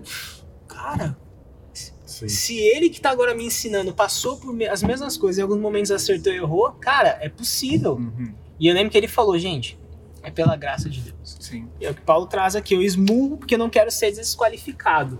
Né? Então eu preciso realmente me disciplinar como um bom atleta. Muito bem. Muito legal, gostei. Respondida sua. Respondida. Respondida. Tá? É porque eu olhava... Convidados de qualidade, né? É que se, se a gente parasse assim no- lá no capítulo, capítulo. no versículo 23, é tipo assim, Paulo aqui, né, mano? Porque a gente não sei. Ele, eu tem acho- essa cima, né? tendência de olhar Mas- pra Paulo assim, mano. E seja também- como Paulo, mas não é seja como Paulo. Paulo fala, né? Me imite, Seja meus imitadores. porque eu sou, imi- eu, É. sou, imi- eu sou imitador de Cristo. E o né? bicho era bom de escrita também, né? Porque quem convivia com ele falava que não era tudo isso, não.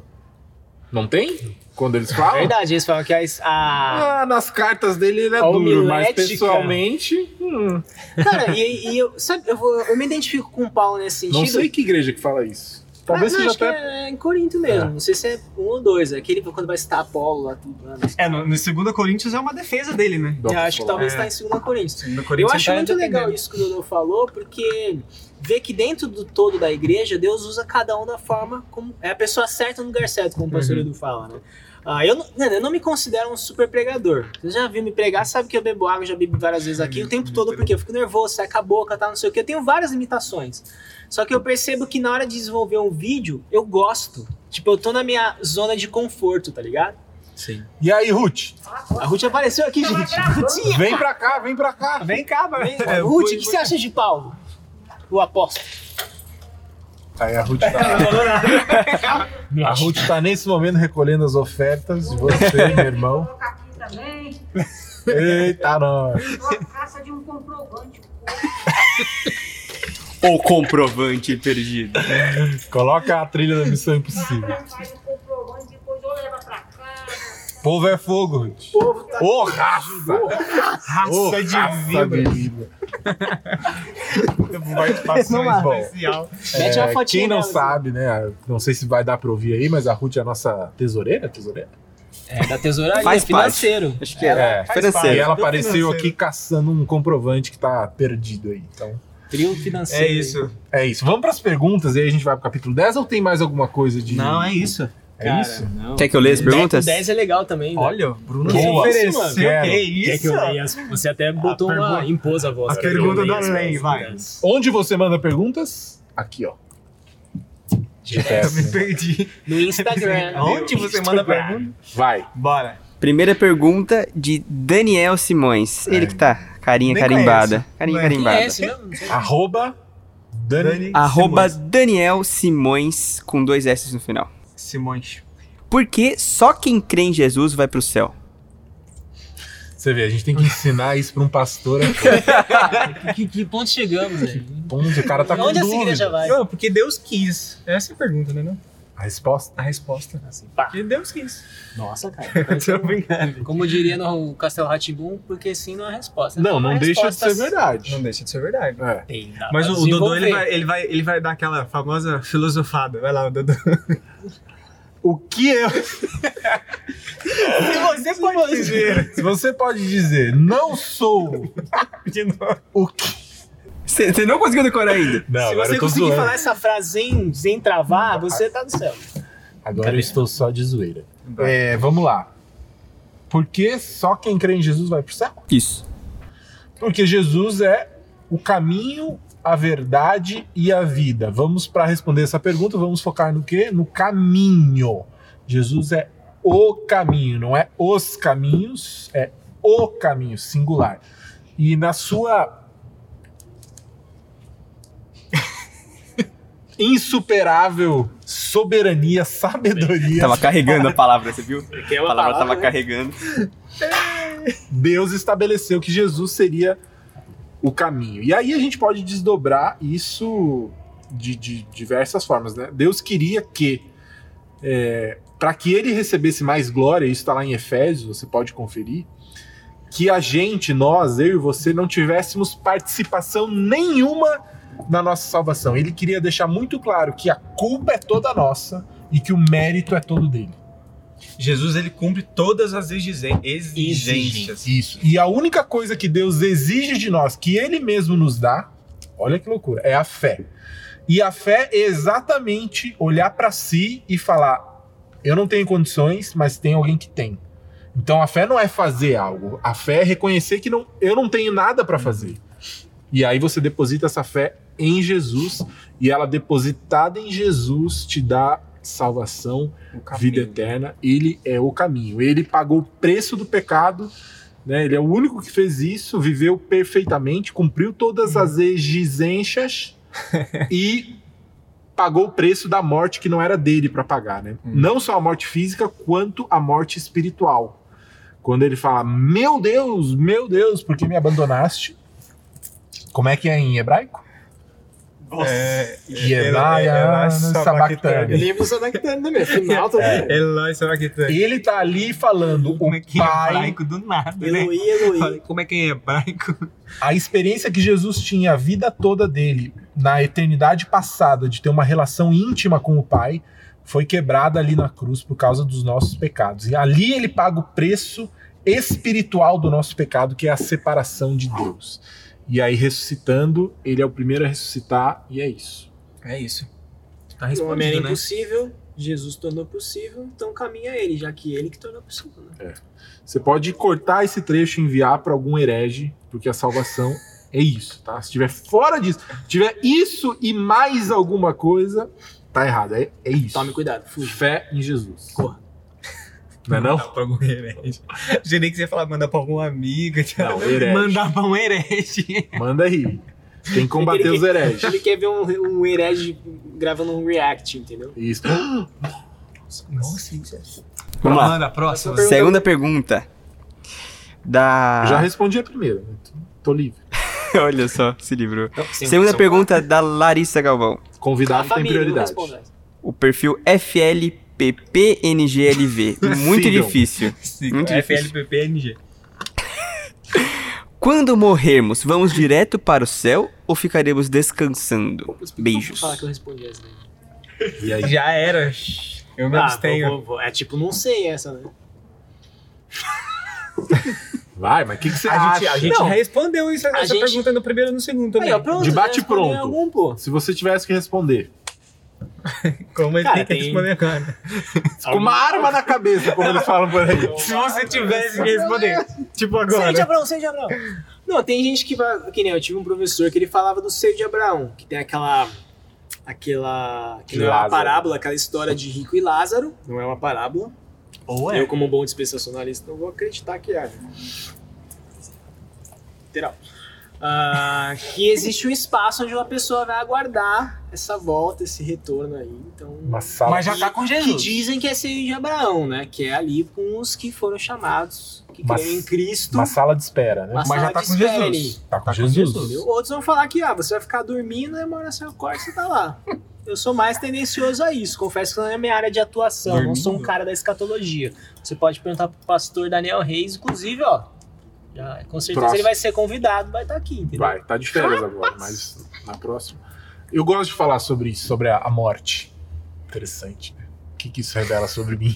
Não sei. Eu Sua gosto de falar mórbida, sobre né? isso. Falar. Mas eu gosto da ideia de enxergar o céu na, nos seus eventos, como a gente aprendeu no seminário, né? É claro que tem linhas diferentes, mas eu vou falar do que eu aprendi e que até hoje ninguém rebateu, então pra mim é isso.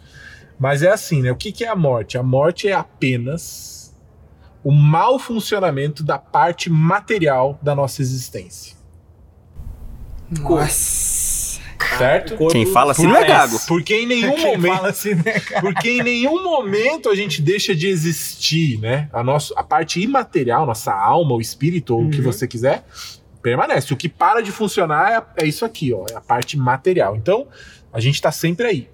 A morte é simplesmente essa separação do material e imaterial. E quando Jesus voltar, a Bíblia fala que nós seremos ressuscitados com corpos corpos glorificados e a parte material e imaterial vai de novo Se funderá. Fusão. Já que a gente citou Dragon Ball Z, fusão. Fusão. E enquanto Jesus não volta, a gente tá nesse espaço que é imaterial, porque o nosso material ficou cremado, enterrado, o que você preferir. Exato. Escolha o seu plano. Planos de crematórios. E aí você, pum, vai encontrar. Então, nesse momento, quando você morre, pra mim, você tá alerta, você tá vivo, só que só com uma parte, que é a parte imaterial, com Jesus num, no seio de Abraão, que é esse lugar de Uhum. Sim. pá, mesinha de sinuca, os negocinhos. tem bolinha. Será que vai ter a sinuquinha? É tipo, esse negócio da assim, você, sabe? você tá no de resort, né? No resort. Imaterial, tudo imaterial. Piscininha. Cara. Piscininha, até que a gente vá pro lugar final, que é a Nova Jerusalém, que vai ser material É físico, e né? imaterial. Ser uma junção aí. Pra citar assim, cultura pop, né? Inclusive, ó, K-pop. Merchan aí, ó, Cultura Z, ZTubers. A gente só fala de cultura pop lá. Cara, na cena, não sei se você lembra Senhor dos Anéis, Retorno do Rei. Retorno do Rei? Isso, Retorno do Rei, que tá rolando a treta ali no. lá em. Putz, meu Deus. Ai, ai caramba. Na Cidade Branca lá, se você é mais nerd que eu, lembra o nome, você põe aqui embaixo. Algonquin. Tá o. Sei lá. Mas tá lá o Gandalf e, o, e, o- e um dos hobbits lá dele fala que ele acha que vai morrer, né? O hobbit é o Merry. Ele fala pro Gandalf, ah, como que é a morte dele? A morte é tipo uma praia, né? Então você vai ter um, um- lugar onde não vai ter tudo isso, mas você vai vivenciar aquela experiência ali. Tipo, a vida não acaba aqui, a existência não termina aqui. Ela continua, entendeu?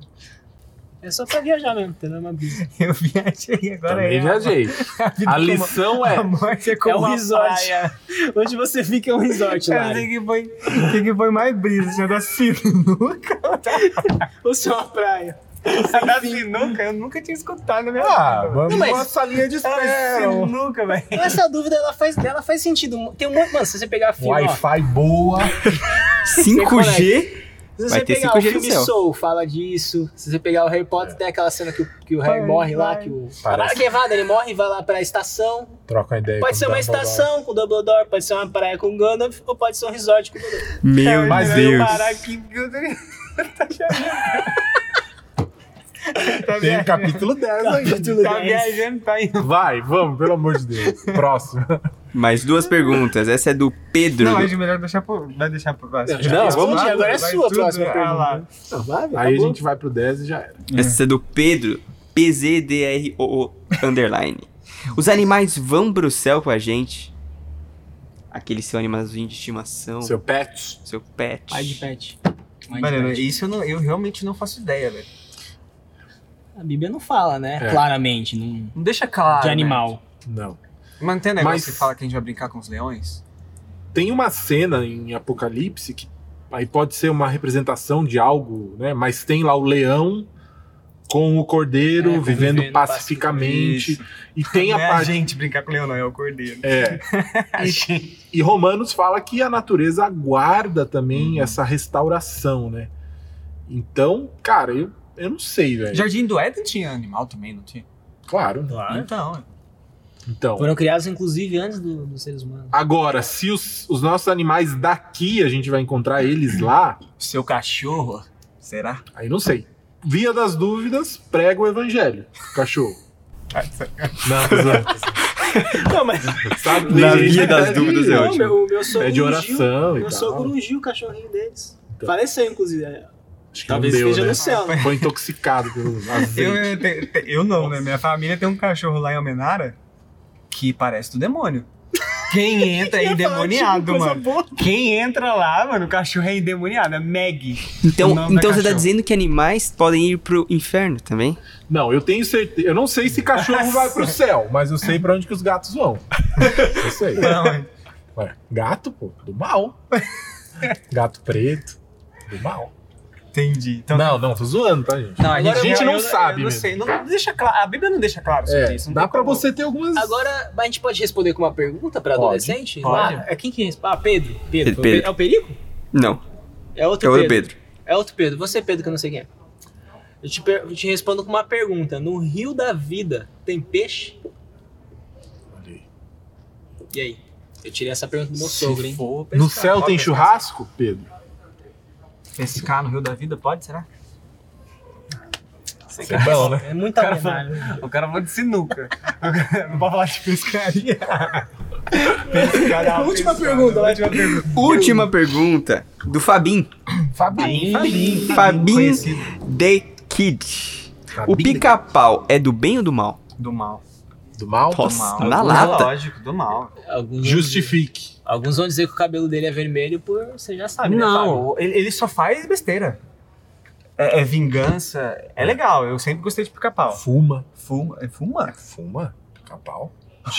Rapaz, teve uma que sim. época que o politicamente correto não estava nos É. desenhos. Não existia isso. Não, mas eu acho. Eu não acho que ele é do mal, mas ele não é uma boa. Uma, Mas tem, é um que bom exemplo, né? Jesus ele bate nos responderia. caras. Não- pica-pau. Existe alguém bom? Bom só é um.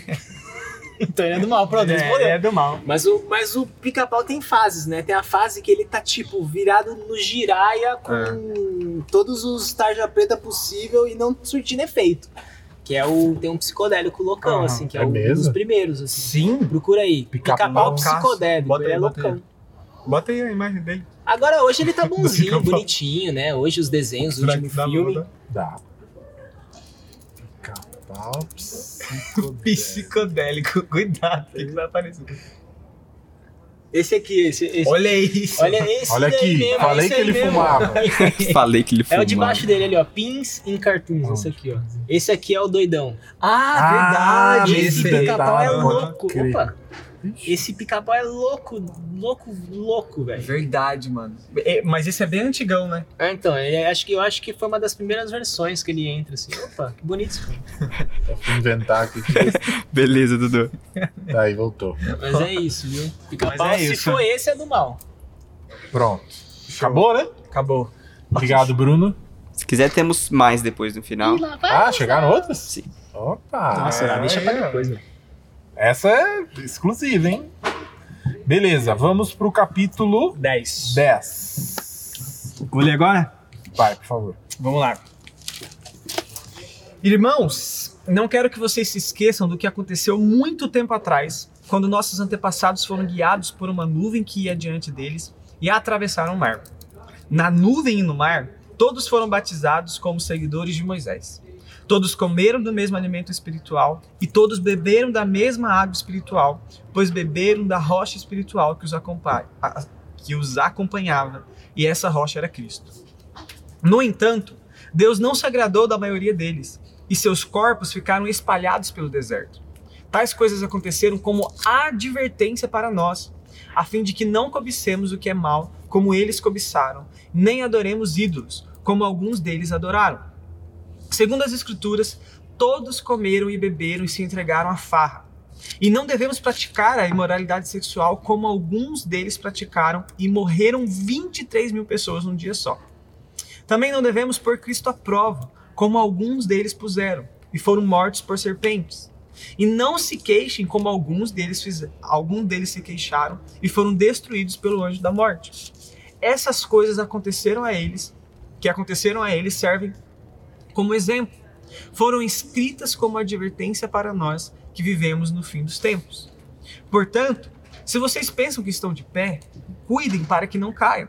As tentações em sua vida não são diferentes daquelas que os outros enfrentam. Enfrentaram. Deus é fiel e ele não permitirá tentações maiores do que vocês podem, podem suportar. Quando, for, quando forem tentados, ele mostrará uma saída para que consigam resistir. Portanto, meus amados, fujam do culto aos ídolos. Vocês são pessoas sensatas. Julguem por si mesmos se o, di, se o que julguem por si mesmos se o que digo é verdade. Quando abençoamos o cálice à mesa, não participamos do sangue de Cristo? E quando partimos o pão, não participamos do corpo de Cristo? E embora sejamos muitos, todos comemos do mesmo pão, mostrando que somos um só corpo. Pensem no povo de Israel. Acaso os que comiam dos sacrifícios não partilhavam do mesmo altar? Então, o que estou querendo dizer? Que a comida oferecida, oferecida a ídolos tem alguma importância? Importância ou que os ídolos são deuses de verdade? De maneira nenhuma. Estou dizendo que esses sacrifícios são oferecidos a demônios e não a Deus. E não quero que vocês tenham parte com demônios. Vocês não podem beber do cálice do Senhor e também do cálice de demônios. Não podem participar da mesa do Senhor e também da mesa de demônios. Acaso nos atreveremos a despertar o ciúme do Senhor? Somos mais fortes que ele? Tudo, me é, tudo é permitido, mas nem tudo convém. Tudo é permitido, mas nem tudo traz benefícios. Não se preocupe com seu próprio bem, mas com o bem dos outros.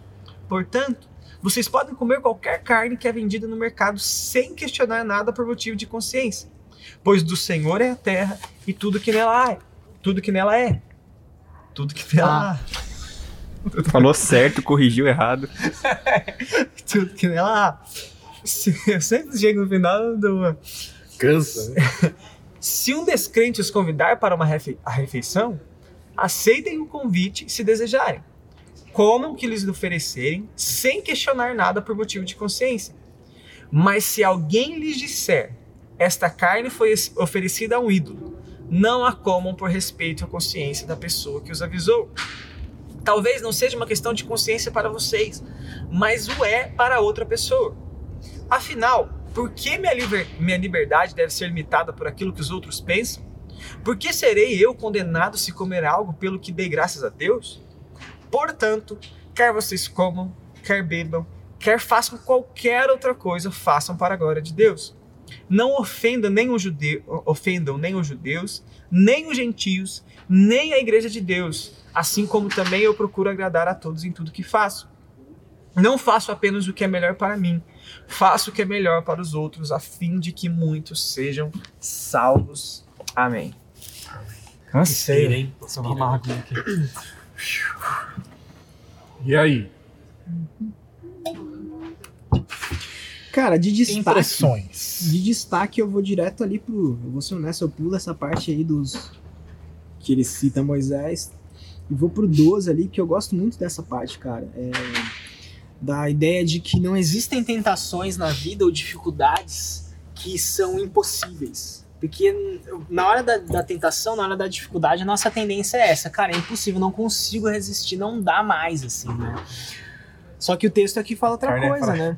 Quando você for tentado. Oi, Cristina. Põe a carinha Então, no é, põe a mas carinha- aqui é livre. Aqui é quiser frio. participar, quer sentar? Quer sentar e co- quer comentar esse que um texto? exinho? Eu não tô não, eu só quero ver aqui. Veja, veja. Sim, Cristina, vem mais pra cá, Cristina. isso, vem, vem, vem. por favor.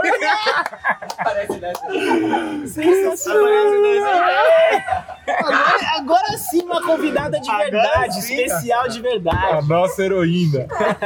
A igreja funciona por causa dessa mulher. cara. Olha só. É, Deus usa essa mulher moral. nas nossas Cadê vidas. Jesus, hein? Aí, Foi ó, mais quente que a gente também. Onde que, eu- onde que eu tava, velho? do- das tentações. Está em primeira Cara, as tentações não são impossíveis. O texto fala que quando você for tentado, Deus mostrará uma saída para que você consiga resistir. Não tem nada que é impossível. Deus não permite nada que a gente não vai conseguir, que é im- impossível a nós. É não a mais nós, na verdade, né? É mais forte do que eu. Se a gente for pensar, é mais forte. Só que Paulo tá falando aqui de que Deus é fiel. Essa parte que ele fala, Deus é fiel e ele. Então a questão é de a pessoa de Deus garante. É o que ele vai falar em outro, em outro canto lá em Filipenses. Aquele que começou a boa obra vai terminar. Então ele vai garantir que a sua vida seja realmente um reflexo da imagem de Cristo Jesus e o propósito Sim. dele na sua vida. Não é impossível. Quando você pensar, cara, eu não consigo. E por isso que, que sucumbir a qualquer pressão ou, né, não deveria ser uma opção, embora seja uma realidade. Sim. É uma realidade. Tem vezes que a coisa realmente parece ser mais forte do que a gente é. Sim. Mas se a Bíblia é a verdade, se a Bíblia é o que determina o que é verdade ou não, Deus garante que tudo que chega até nós, a gente tem condições de, com a ajuda dele, óbvio, é, vencer, né? E esse trecho, além dele dar essa, essa parte positiva de, meu, fi- fica firme, que é possível, ele fala, também não se ache o bonzão, que ele fala, Sim. não, você que está de pé, cuidado para que não caia. Então, se tá tudo bem, pô, você tá considerando a sua vida, pô, minha vida cristã tá super saudável, disciplinas espirituais, aí tô aplicando tudo, jejum, oração, devocional, tá tudo show, tô bem.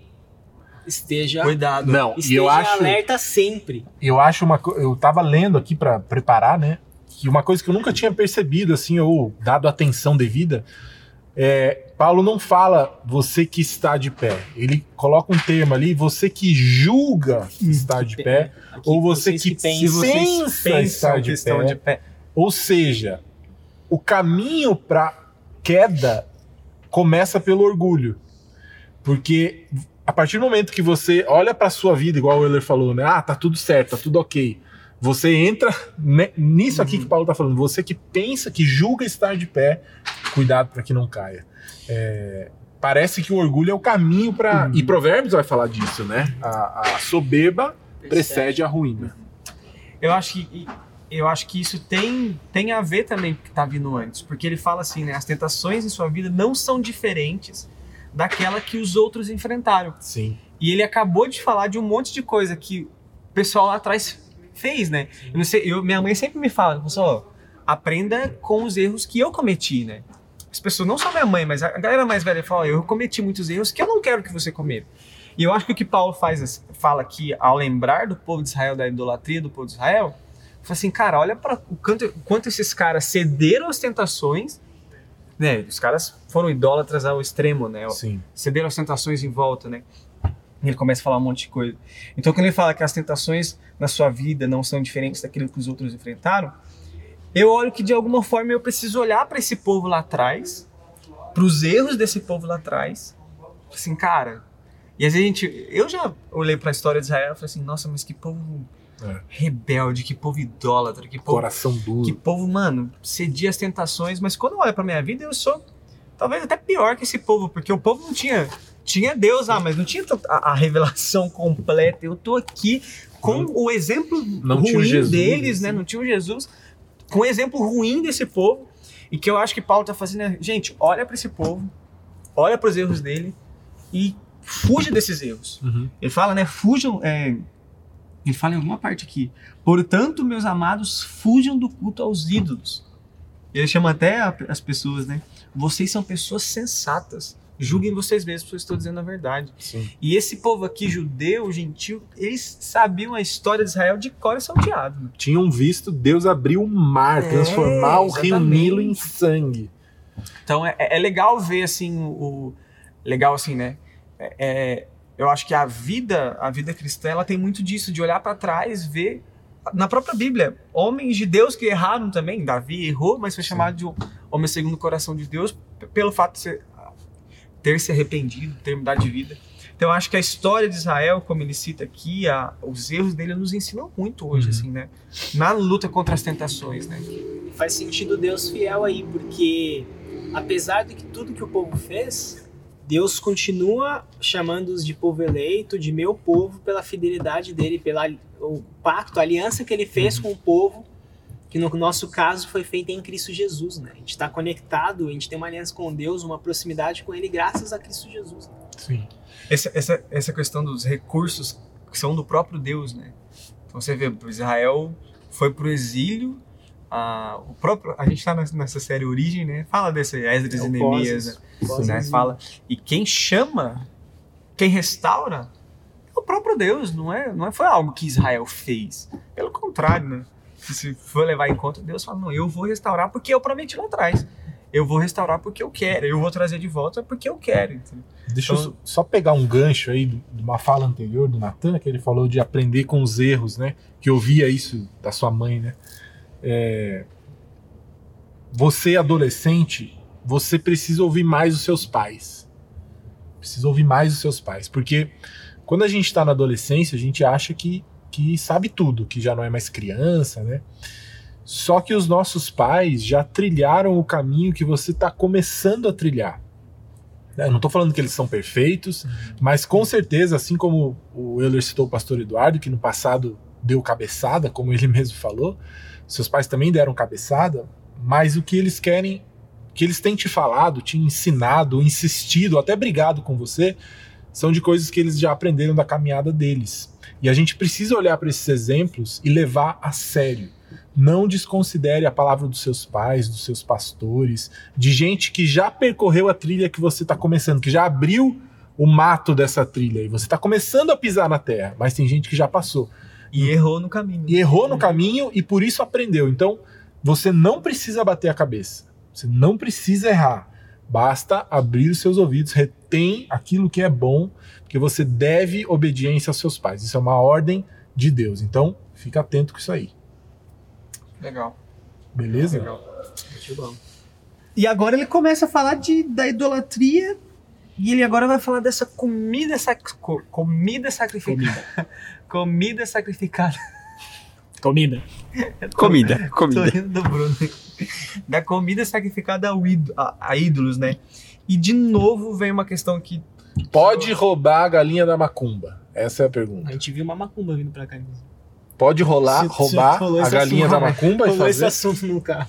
fazer um frango assado? Pode. E eu acho que aqui entra de novo um assunto que Paulo volta, que ele sempre fala para essa igreja, que é olhar, tomar cuidado com aquele, com, com o nosso irmão um pouquinho mais, não um leigo, né, mas um irmão Fraco. fraco na fé. De novo ele Tá fala, né, não se preocupem com o seu próprio bem, mas com o bem dos outros. Esse, esse é um assunto que Paulo volta para essa igreja assim, É.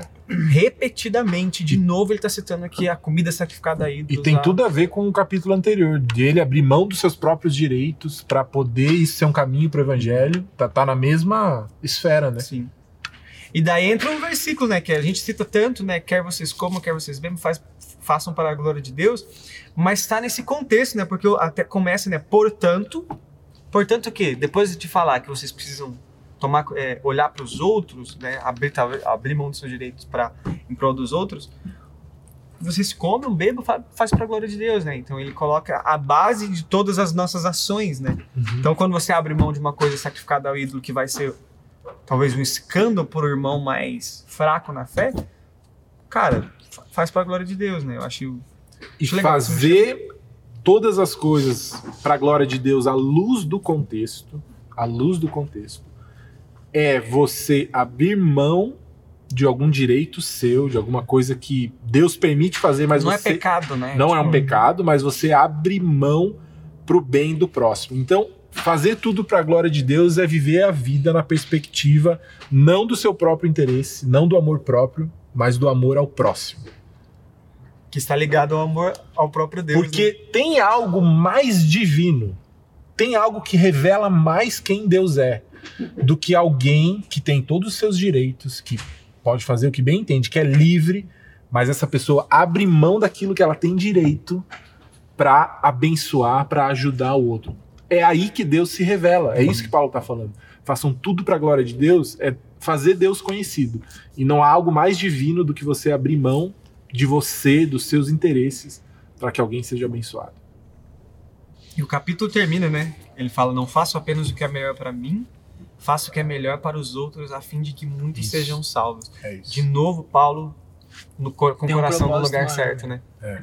De Porque não é Paulo- sobre ele, né? Não é sobre a gente, não é sobre o que eu quero. Eu- E eu, vejo que isso tem muito a ver com uma realidade que nós vemos como igreja, quando a gente, ah, mano, esse programa nada a ver, tá ligado? Essa programação, esse evento, pá, nem curto isso, né? Ah, nem curto GP online, mó saco, eu só gosto de tal jeito, né? Então é uma coisa que a gente tá olhando pra si só, né? Então quando a gente Sim. pensa no outro, a gente pode pensar que numa questão de, ah, é, ah, sei lá, não vou ouvir música do mundo perto de tal fulano porque eu sei que ele vai se sentir ofendido. Tem esse ponto também, mas tem o outro de, cara, é pra nós a ideia, a parada. Eu- por mais que tenha a coisa que eu mais gosto, tudo bem. Eu vou participar porque tem pessoas lá que precisam da minha pessoa lá, pra eu investir na vida dessa pessoa. E alguém vai investir na minha vida também, né? O que o Dani fala muito, né? O Dani Simões, ele fala de que grupo pequeno é isso. Eu vou em direção ao grupo pequeno, vou participar do grupo pequeno do GPS, do Zip do Z, pra ajudar alguém, pra cuidar de uma outra pessoa. Porque alguém vai lá e vai ter esse pensamento e vai querer cuidar de mim, vai querer me ajudar, vai querer caminhar comigo. Então não é sobre mim, Sim. é sobre as pessoas parecendo com Jesus, é sobre pessoas sendo salvas. Né? E eu vejo que o outro lado também é da gente se esforçar a ajudar essa pessoa a se fortalecer, né? E Paulo vai Não deixar falar, ela fraca, né? é, Paulo vai falar pra gente ser paciente com os fracos, mas não quer dizer que eles vão ser assim pra sempre. A gente pode ajudar eles a se fortalecerem, a conversar, pô, sei lá, é, não ouvir música do mundo, né? Eu tive uma situação com com meu sobrinho sobre isso. E a gente trocou uma ideia. Porque eu podia simplesmente falar, mano, você tá tudo errado, velho. O que você tá falando aí? Não. Ele tem maturidade de menino de 10 anos, obviamente, né? Então eu tenho que entender a idade dele, trocar uma ideia, ajudar ele a crescer, a entender por que, que aquilo é bom por que, que aquilo é ruim, né? Por que, que em certas situações. É, bom, essa, essa música não é melhor você ouvir com tal pessoa, porque ela não vai entender, entendeu? Ela vai, ela vai se sentir ofendida. E a gente tem. Não é um temor a homens, é manter união. Porque a igreja tá cheia de divisão aqui, né? Então ele tá combatendo divisão, que é fruto de idolatria, de ah, fulano prega melhor, é, tal evento é mais legal, o ministério Paula é mais melhor legal. que- que Não é isso, velho. É tudo uma coisa só. Isso não existe. O próprio, o próprio Jesus, ele, ao falar do amor, né, ele fala que se- ele resume os mandamentos em amar a Deus acima de todas as coisas e amar o próximo, né? E tem um, um trecho que agora eu, eu esqueci do, do Evangelho que fala que isso depende, isso é a lei e os profetas. Eu tava lendo um livro, ah, a gente já trabalhou até em podcasts no ano passado, o In The House ainda, né? Que a gente trabalhou que Jesus espera dos seus seguidores, e John Piper, ele, ele explica essa questão de disso, de amar o próximo, ser a lei e os profetas. E é muito interessante que ele fala, porque a gente fala, ah, eu amo a Deus. Como demonstrar? Porque a- a- amar a Deus é um negócio meio espiritual, assim, nossa, eu amo a Deus. Como que a Um gente torna conceito, isso né? visível? Quando a Um gente ama o nosso próximo. Isso Quando a é gente- palpável, isso é visível, isso é pa- isso é palpável, tangível. é. exatamente. É uma ação. Quando eu clara. faço isso aqui, quando eu, eu preocupo com, com um cristão que é fraco, cara, é palpável, dá, dá pra ver, né? Dá pra. E, e por isso que ele fala que isso depende, que é o, o propósito do Antigo Testamento, né? A lei e os profetas. Porque eu só posso amar o meu próximo, esse negócio palpável, amarrado no meu amor a Deus. Que é isso aqui, né? O fazer pra glória de Deus. Então, quando eu amo a Deus e amo meu pró, quando eu amo a Deus e faço pra glória de Deus, que é esse negócio meio aqui, né? Eu faço aquilo que é visível, que é abro mãos dos meus direitos, é, com por cuidado aqueles cristãos mais fracos. E eu achei muito interessante, assim, Sim. essa, essa questão. E olhando para o contexto todo, né, que Paulo basicamente está falando de amor ao próximo, o texto tudo me é permitido, mas nem tudo me convém, ganha uma nova luz, porque a gente sempre Uhum. pensa isso na nossa vida. Ai, tudo me é permitido, mas nem tudo me convém. Uhum. Não é, não tem a ver com Vai você. me fazer não mal, né? é, não Sei tem a lá. ver. Convém pro próximo. Sim. Ele tá falando de amor ao próximo. Se cara, tudo te é permitido, mas você vai abrir mão de algumas coisas que possam prejudicar o seu irmão. É isso, porque isso não convém. E E Isso quando a gente exige- faz isso, glorifica a Deus. É isso. E isso exige a paciência que Paulo tá tendo. Cara, Paulo tá sendo a ilustração disso que ele tá falando. Ele, meu, eu queria hum, em poucos argumentos acabar com vocês a respeito desse assunto de comida a ídolos, é, a- me ajudarem financeiramente, defender meu apostolado. Eu podia simplesmente chegar, dar uma forte em vocês e acabou. Vocês iam ficar quietinho, cara. Mas ele é super paciente, explica detalhe por detalhe. Essa galera falou mal de Paulo. Ele mete um meus amados. Cara, ele é muito paciente, a cabeça dele é outra. Então a gente tem que ter essa mesma paciência com a pessoa à nossa volta. De explicar, de sentar, de ter várias conversas, às, às vezes, a respeito do mesmo assunto, até que essa pessoa entenda, dê um insight, o Espírito Santo haja, sei lá. E a própria exortação de Paulo, porque Paulo é duro em várias partes da carta, é a demonstração de amor. Porque, cara, eu não quero ver vocês assim. Acorda, né? O capítulo 5, ele, gente, vocês estão vivendo como gentios, acorda, vive uma vida para Deus. Isso é demonstração de amor e paciência de Paulo também, né? Muito, muito legal, assim. Eu vejo de novo Paulo praticando aquilo, é, exatamente, praticando aquilo que ele tá mandando o povo praticar, né? Uhum. Por isso que Paulo tinha, não a moral, né? Mas ele tinha. É a moral, ele poderia olhar para aqueles cristãos, para os cristãos, eu não lembro onde ele escreveu, não foi em Coríntios, né? Ser de meus imitadores como eu sou de Cristo. Ele cita mais de uma vez, né? Mas é, ser de Me meus pegou. imitadores como. Tá ali em Co- Filipenses, Tá Colossenses. É entre Mateus e Apocalipse. Então, é, ele poderia falar porque ele estava vivendo, né? Cara, pode me imitar. 1 Coríntios 11, 1. Olha, Olha, isso. a melhor coisa foi esse Bruno tá com. E com- aquele lei e profetas estava em Mateus 7, 12. Primeira. Se, se eu precisar Cara, que isso alguma aqui, coisa, eu vou falar mano. pra você aí, velho. É, é, o, é exatamente. É exatamente. Olha isso aqui, É exatamente depois do que ele fala. Não faça apenas o que é melhor pra mim, faça o que é melhor para os outros, a fim de que muitos sejam salvos. Sejam meus imitadores, como eu sou o imitador de Cristo. Daí que ele começa outro assunto. Tá tudo conectado. Parece Então, o até primeiro que é coisa de Deus. Parece que, Parece ele, que é parece que ele teve né? intenção, né, de escrever isso. Não, Assim, aqui, ó, tá aqui, ó. Não Tem uma linha, né? Que. Mostrou pra televisão, mano. Tá aqui, ó. tá aqui. Eu acho que aquela linha vai de filmar. Aqui, ó, tá aqui, ó.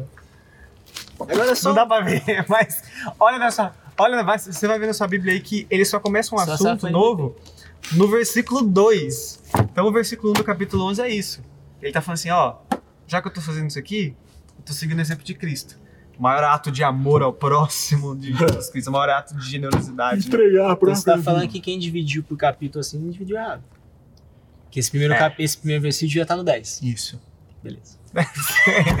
ah, naquela época em grego, não A existia divisão- Tinha isso? A divisão não foi inspirada. Mas ó, um É. versículo só, não sei se pra fechar, vocês sabem o tempo aí, eu sou convidado, né? Só vou falando. Vai, vai falar. Cara, 26. Pois do Senhor é a terra e tudo que nela há. Ele tá falando que mesmo que isso o foi Senhor é a terra? Do Senhor é Ah, a do terra. Senhor. O Senhor é a terra. Terra, água, Deus está em todas as coisas. Esse é coração. esse é outra heresia.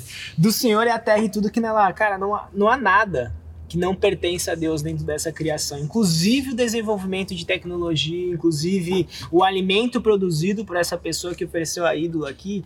Você pode orar, porque isso foi Deus que deu inicialmente. Ele que abençoou, inclusive, aquela pessoa que não é crente, entendeu? Até porque você aí que joga o jogo, ouve música, ou vê um filme, nem sempre são crentes que fazem isso. Mas de alguma maneira a gente na consegue vezes, perceber, perceber A a presença de Deus, a graça de Deus ali. Claro, tem certas coisas que a gente sabe que é nitidamente imoral, amoral. Aí você vai E pensar. foi, e foi o que, que Paulo fez aqui, né? Ele falou, ó, os ídolos que as, as carnes foram oferecidas, eles não existem, é madeira e cerâmica, fica Mas- tranquilo, mas tá existe uma realidade espiritual que existe, que é real, que são os demônios, né? Essa parte E o- vocês têm um negócio que é, é bom a gente deixar claro, né? A gente tá falando de coisa que não necessariamente é um pecado. Porque se é pecado, mano, você tem que abrir mão. Ele, ele cita os pecados antigamente. Então, ó, eu citei pecados, mas agora aquilo que não necessariamente é um pecado, você... mas aquilo que é pe- pelo amor de Deus, Ah, né? é, não, tem claro. nem, não tem nem meio termo. Vocês têm que abrir mão e é isso, entendeu? Então a É, gente. a, a gente tava conversando vindo no carro, falei brincando, mas foi real. A gente passou na frente de uma macumba, daí esse assunto surgiu, porque eu lembrei, ah, o texto que eu vou falar no podcast hoje é isso. E a Belly falou que a mãe dela orientava ela quando ela ia na A casa de chutar, uma né? amiga. chuta que é Chuta macumba. macumba. Não, Tem uma é- música. Acho que era uma. Chuta, chuta Tem um amigo meu, Nossa. que é macumba. tem um amigo meu, MC Adriano. Um amigo É meu crente, que... é crente. É crente. Sim, chuta que é macumba, clássico. É clássico. Como nunca ouviu esse Clássico, gospel? Nossa, Domingo que vem, o Felipe vai tocar, inclusive. Chuta, chuta que Não, eu tive um contador. amigo que, recém-convertido, reza a lenda, tá? Isso é verdade. Recém-convertido, tal, na fogo por Jesus e tal, let it burn, Jesus, come on, preach. E aí tinha uma macumba no bairro dele, ele foi e chutou mesmo a macumba. pá, não, no meu bairro não, Não tem isso. não tem mais negócio de macumba, que bairro é consagrado, não sei o quê. Ficou uma semana de cama doente depois do ocorrido. Eita. Mexe, não. Não mexe com essas coisas, não. Coincidência? Não sei. Melhor não chutar a macumba. Na dúvida, não chutem macumba. Ele desprezou o poder espiritual que estava por detrás daquilo. Foi uma lição de Deus. Tudo está debaixo do controle de Deus. Não sei. Aconteceu. Fato verídico. Ao invés de Respeito a quem chutar, fez, né? Terminou a história. Ao invés É de chutar, você pode orar pela parada. Quero interpretar essa história? Não quero. Deixa com vocês. Não, mas é sério. você a interpretação. Em vez de chutar macumba, seja Deus, acaba com essa obra aí do maligno. Pá. Aleluia. Ponto. É, e deixa claro esse negócio do, do demônio. Existe, né? Deixa- Claro. Que inclusive é a orientação, da, orientação das mães. A mãe da Belly falou pra ela na, na amiga, nessa amiga dela, que acho que era budista, alguma coisa, né? E eu lembro que quando eu ia na casa de um amigo que era espírita, minha mãe falava, meu, só ora, meu. Entendeu? Tipo, que tá em você é mais poderoso. Então, coloca diante de Deus. Vocês Ele é tiveram, acima disso tudo. vocês tiveram alguma experiência já? Do quê? Próxima com... macumba? Não, com demônio mesmo, assim. Alguma viram ou... Ah, eu tive. Que eu não, velho. tive- Eu nunca eu já tive. tive algumas, Uma mas. Algumas? algumas. Mas não sei se eu posso contar aqui, mas eu já tive algumas experiências assim. Vamos fazer assim, ó. Se esse vídeo conseguir 5 mil likes, o Natan conta a história dele. 5 mil likes? Claro, tem que chutar lá em cima, pô. Não a macumba. Mas eu tenho- Então, uau. Se, se você. ó, Mas eu tenho chove algumas, de like que- experiências Chove de comentário que o Natan conta história. Então, Mas é, é ver que, que é, é- é é? real, né? Assim, eu. Assim, eu acho que dá pra contar uma assim meio. né? Mas eu, eu já. trilha de tensão, Bruno, por favor. Mas essa questão. Trilha de suspense. essa questão de quando Jesus entra na vida, né? Ela, ela muda, né? Mas eu, eu- conheço, conheço não, eu presenciei uma história de, de uma possessão, né? E de como a parece que a fisionomia, isso exatamente, a fisionomia Sim, da pessoa demais. muda, sabe? Sim. Então, é, não que a gente precisa disso pra saber que é verdade, né? A gente fica meio cético, né? E quando eu presenciei isso, e era uma pessoa mais nova, não era velho, nem não era Uhum. adulto, era uma, né?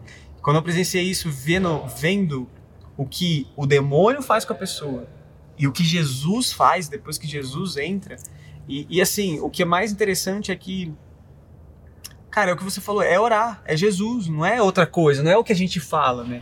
É Jesus Cristo, Jesus muda e tudo mais. Mas é real a outra parte também. Sim. E o que mais é. Às vezes a gente tem aquela, aquela impressão de que Jesus, a, a- bem, tá lutando contra o mal nessa batalha. E na verdade, Tá- existe essa tá batalha aqui na- no- em nós, né? A carne, o espírito.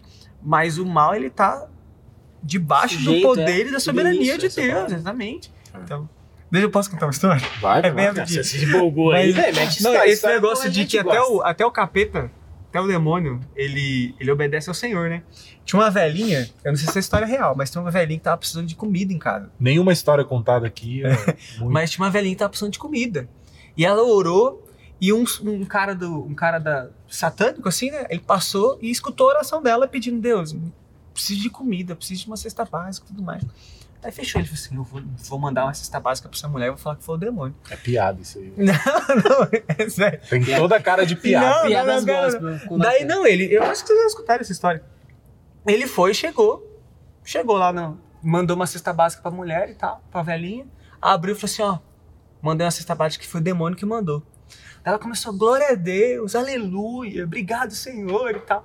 Daí ela falou assim, o cara falou Tá assim, tirando "Não, crédito." ti- é, assim, foi o, o demônio que mandou pra você. Ela foi falou assim: ah, quando Deus quer, ele manda até o capeta mandar comida pra mim. Entendeu? Então, tipo, Mas é uma ilustração pra. Só pra falar que até o capeta tá, submisso. debaixo, submisso. ó, É, a história de Deus, Jó, né? É Uhum. muito claro, né? Deus dá, um- dá uma liberdade até ali, né? Ó, vai lá e faz, mas ali você não mexe. Então, o diabo também é uma criatura de Deus, né? O rei do Sujeito inferno ele. é Deus e não o diabo. O inferno foi criado para que o diabo seja castigado. Ele que inaugura o Ele inferno. não é o dono do inferno. É, ele não tá lá com tridente, o rabo de flecha do e. Não, ele vai ser. Ele, ele vai, ser castigado por Deus. Né? Por que a gente chegou nisso, gente? Por causa dos Por demônios. causa dos demônios, Ah, que é a verdade. comida no final ela é, é ídolo. O Certo. ídolo não existe, mas, o Mas- que tá por trás dessa realidade, ela Entendi. existe. A gente tem que. Aí eu vejo que é um equilíbrio, a gente tem que respeitar, mas também não é aquele negócio, não, não pode, não sei o quê. Não, É. peraí. Mano, ora, o poder de Cristo Jesus, o nome dele é poderoso, ele acaba É com isso. qualquer maldição, cara. Então, se tá na dúvida, se nem isso tá te ajudando, meu, nem, nem come. Sim. Mas se você entende que, meu, você vai orar, você nem sabe, tem dúvida de onde vai vir essa comida ou quem é a pessoa que te deu, então ora por isso, acabou, entendeu? É isso. Já que a gente tá É contando isso. história, mano. Ah, eu não tenho histórias minhas, né? Mas eu tenho histórias da minha mãe. Ah, teve- aconteceu de uma moça lá que era da família da minha mãe, dela ir num, nesses lugares, assim, né? Mais densos, mais obscuros, e fizeram uma marca nela, né? Amarraram uma coisa na perna dela. Daí um dia ela foi, tava indo na casa da minha tia e nesse dia tava lá minha tia com a minha mãe lá num tipo círculo de oração de assembleia, você não sabe o que é isso, são as senhoras da igreja que oram, assim, mas ora pra valer. né? Mano, fogo. Eles estavam orando lá, na hora que a mina pegou o pé, estourou o bagulho. Que isso? Deixa até arrepiou, pai, você é louco. Depois dessa aí, vamos lá. Então, pras Tá, mas a sua mãe não era crente? Minha mãe era super. Não, a, mo- a minha mãe não era a moça com um bagulho Ah, amarrado. quem Era uma era? outra moça da família que eu nem sei quem é, Ah, nem entendi. lembro. Mas minha mãe estava orando Tava junto presente. com a minha tia lá, com outras mulheres na casa. Na hora que pisou, estourou, velho. Você é Isso aí. louco. Então, No ó, fim, Tá amarrado. é só. Tá, tá arrebentado. Agora- Tá agora não Tá está mais. arrebentado agora. Verdade, tá arrebentado. Depois dessa Tá- participação no Tava. Eu- É só resumir, né? É Jesus. Jesus é o Não, a gente resume Abre mão dos direitos por causa de Jesus, por causa do evangelho, Por causa dos Pô, outros. por causa dos outros. Resume que o exatamente. versículo que tá no capítulo é errado, né? Sejam meus imitadores como eu sou de Cristo. É isso. Muito bem. Temos mais perguntas, ô produção? Temos, temos mais uma pergunta e aí aqui, a gente muito boa. responde o que tiver e acabamos. A gente se empolgou. Bora. Desculpa, gente. Eu Que é isso? empurrei esse. Foi lindo. O José Eduardo fez uma pergunta aqui, chama Zé Drualdo, o, o arroba dele. Zé Drualdo. Ó, o Nathan tá rindo da arroba do Zé Bruno. Zé Drualdo. Zé Eu Drualdo. rindo É Zé Drualdo mesmo? Zé Drualdo. Muito bom. Zé Drualdo. O que vai acontecer com o planeta Terra? Acho que provavelmente ele tá perguntando depois que Jesus. tudo acontecer. O que vai acontecer? Tudo que acontecer. O que, que vai, o que que vai sobrar da tudo Terra? aconte- Tudo o que, Bruno? Responde Tudo é essa pergunta. muita O que vai acontecer com o planeta Terra, Bruno? Ah, o que tá em Apocalipse lá. Falei- Apocalipse fala. que está em Apocalipse mano. fala. Apocalipse. Apoca- a- Apocalipse. Cara, como é o nome mesmo? José. Josézão? Zé? Dudu. Duduzão? Lá em 1 Pedro, em algum capítulo, que agora eu não vou lembrar, João. vai fa- fala que os elementos da terra vão se desfazer com o fogo.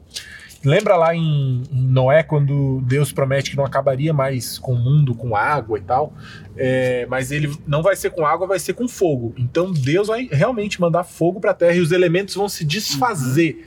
E aí nisso vem a nova Jerusalém, que é novos céus e nova terra. Então não vai ser nessa terra aqui que a gente vai morar. Vai, ter ser um numa terra diferente, né? nova. E essa aqui vai ser desfeita pelo fogo. Ali em 2 Bem Pedro. tranquilo. Segunda. Pedro 10. Tranquilaço. Não, segunda, pre, segunda Pedro 10, ali pelo versículo 10. Boa. Eu acho que eu falei primeira Pedro, mas É, segunda. segundo Pedro. Segunda Pedro essa 3, terra- 10. Essa terra tá cheia de pecado, né? Então ele vai ter que acabar com o que há pecado. Segunda Pedro o quê? Traga o que não há pecado. 3, 10. 3:10, ó. Contudo, o dia do Senhor virá como ladrão. Os céus desaparecerão com terrível estrondo, e até os elementos serão consumidos pelo fogo, e a terra e tudo que nela há serão expostos. Cara, eu não sei o que tá no grego aí, mas a Bíblia é muito intencional. Ela fala os elementos. Se você pegar a tabela periódica, todos aqueles elementos formam a existência física material aqui, brisa ciência. Logo, Até isso, Deus vai tratar. o carbono do átomo, não a sei o Bíblia é quê. muito da hora, né, velho? Acabou. É Vai, pergunta. próximo? Temos? A Tata. Tata Underline Sintra. A Werneck. Quem foi Ulda? Não, Ela tem, aqui- tem, Uda. tem uma pessoa na Bíblia. Uda. Vamos ter que Uda. procurar aqui no, Uda. na, na Uda. Bible, Ela né, fez meu? essa pergunta, cabeça, eu mano. também não sei. Mas tem na Bíblia. Mas foi, achei interessante. Uda. Ulda, com H. Ah, com H, velho. Uda. Uda. Quem foi Uda? Profetiza. Profetiza.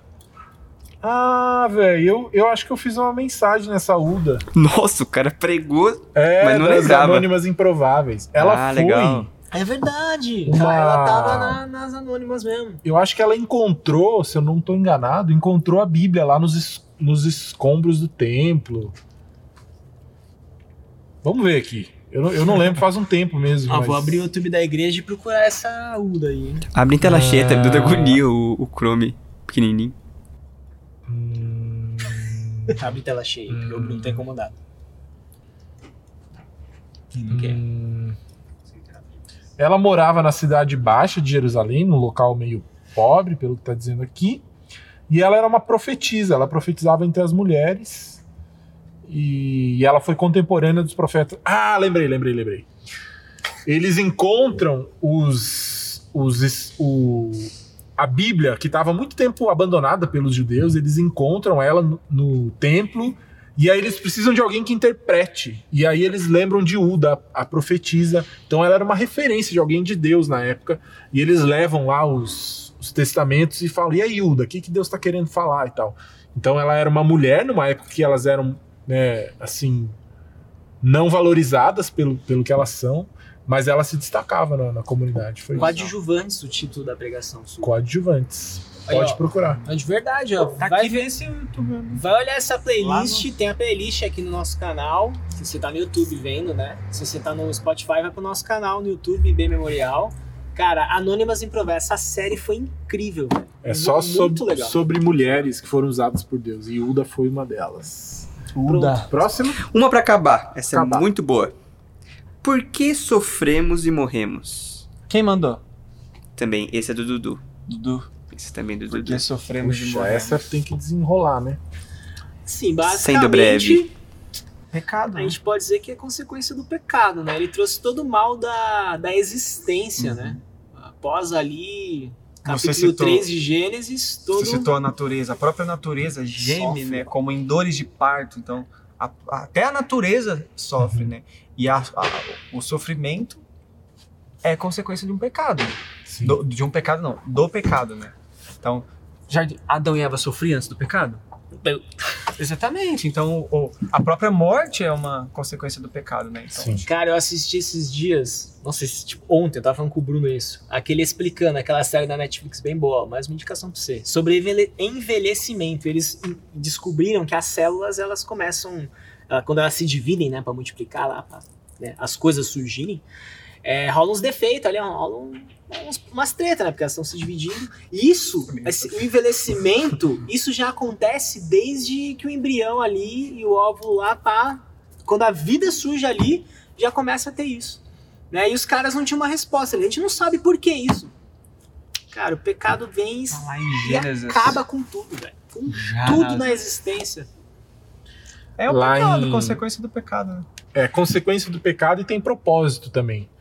É, porque também, de novo, tá debaixo da soberania de Deus, né? Eu tava até procurando texto, é em Romanos 3 ou 4, fala que Deus colocou todos sob desobediência para exercer misericórdia para com todos. A experiência do pecado aconteceu debaixo da soberania de Deus, para que a gente, tendo a experiência do mal, pudesse experimentar o bem verdadeiro.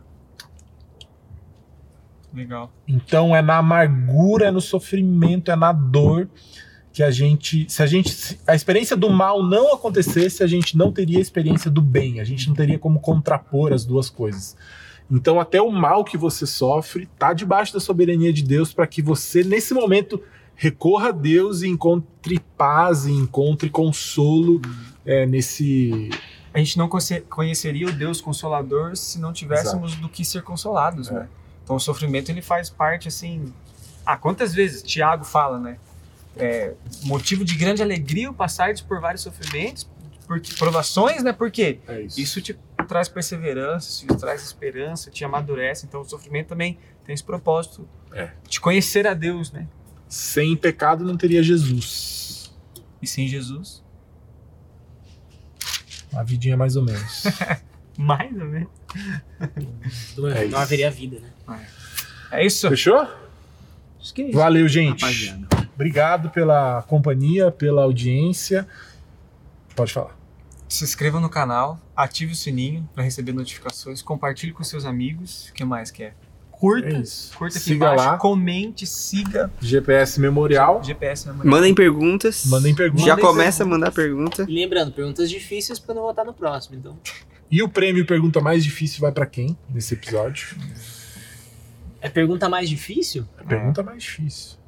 Eu acho que vai ser pro descansar, né? Não, pro, pro, pros, pros cachorros não, pros animais, né? É. Eu achei essa- mais difícil, porque não tem porque algo... Não tem resposta. É, Não tem isso uma a gente não resposta. conseguiu falar nada, né? Então, Bíblia- Fabinho The Kid, você é o grande vencedor. O que, que você ganha? Nada. Só a moral. E é infeliz. Valeu. Tem Pergunta infeliz também. É, tem a pergunta infeliz, verdade. Do infeliz? É, Nossa, a que pergunta horror, que velho. nada a Não ver. teve, não teve. Não lembro mais. Minha memória tá. Ah, se for de alguém que quis ver assim, é do Dani, né? Ai, que mangada, velho. Brincadeira, Dani. Falou. Tchau. Até a próxima. Valeu.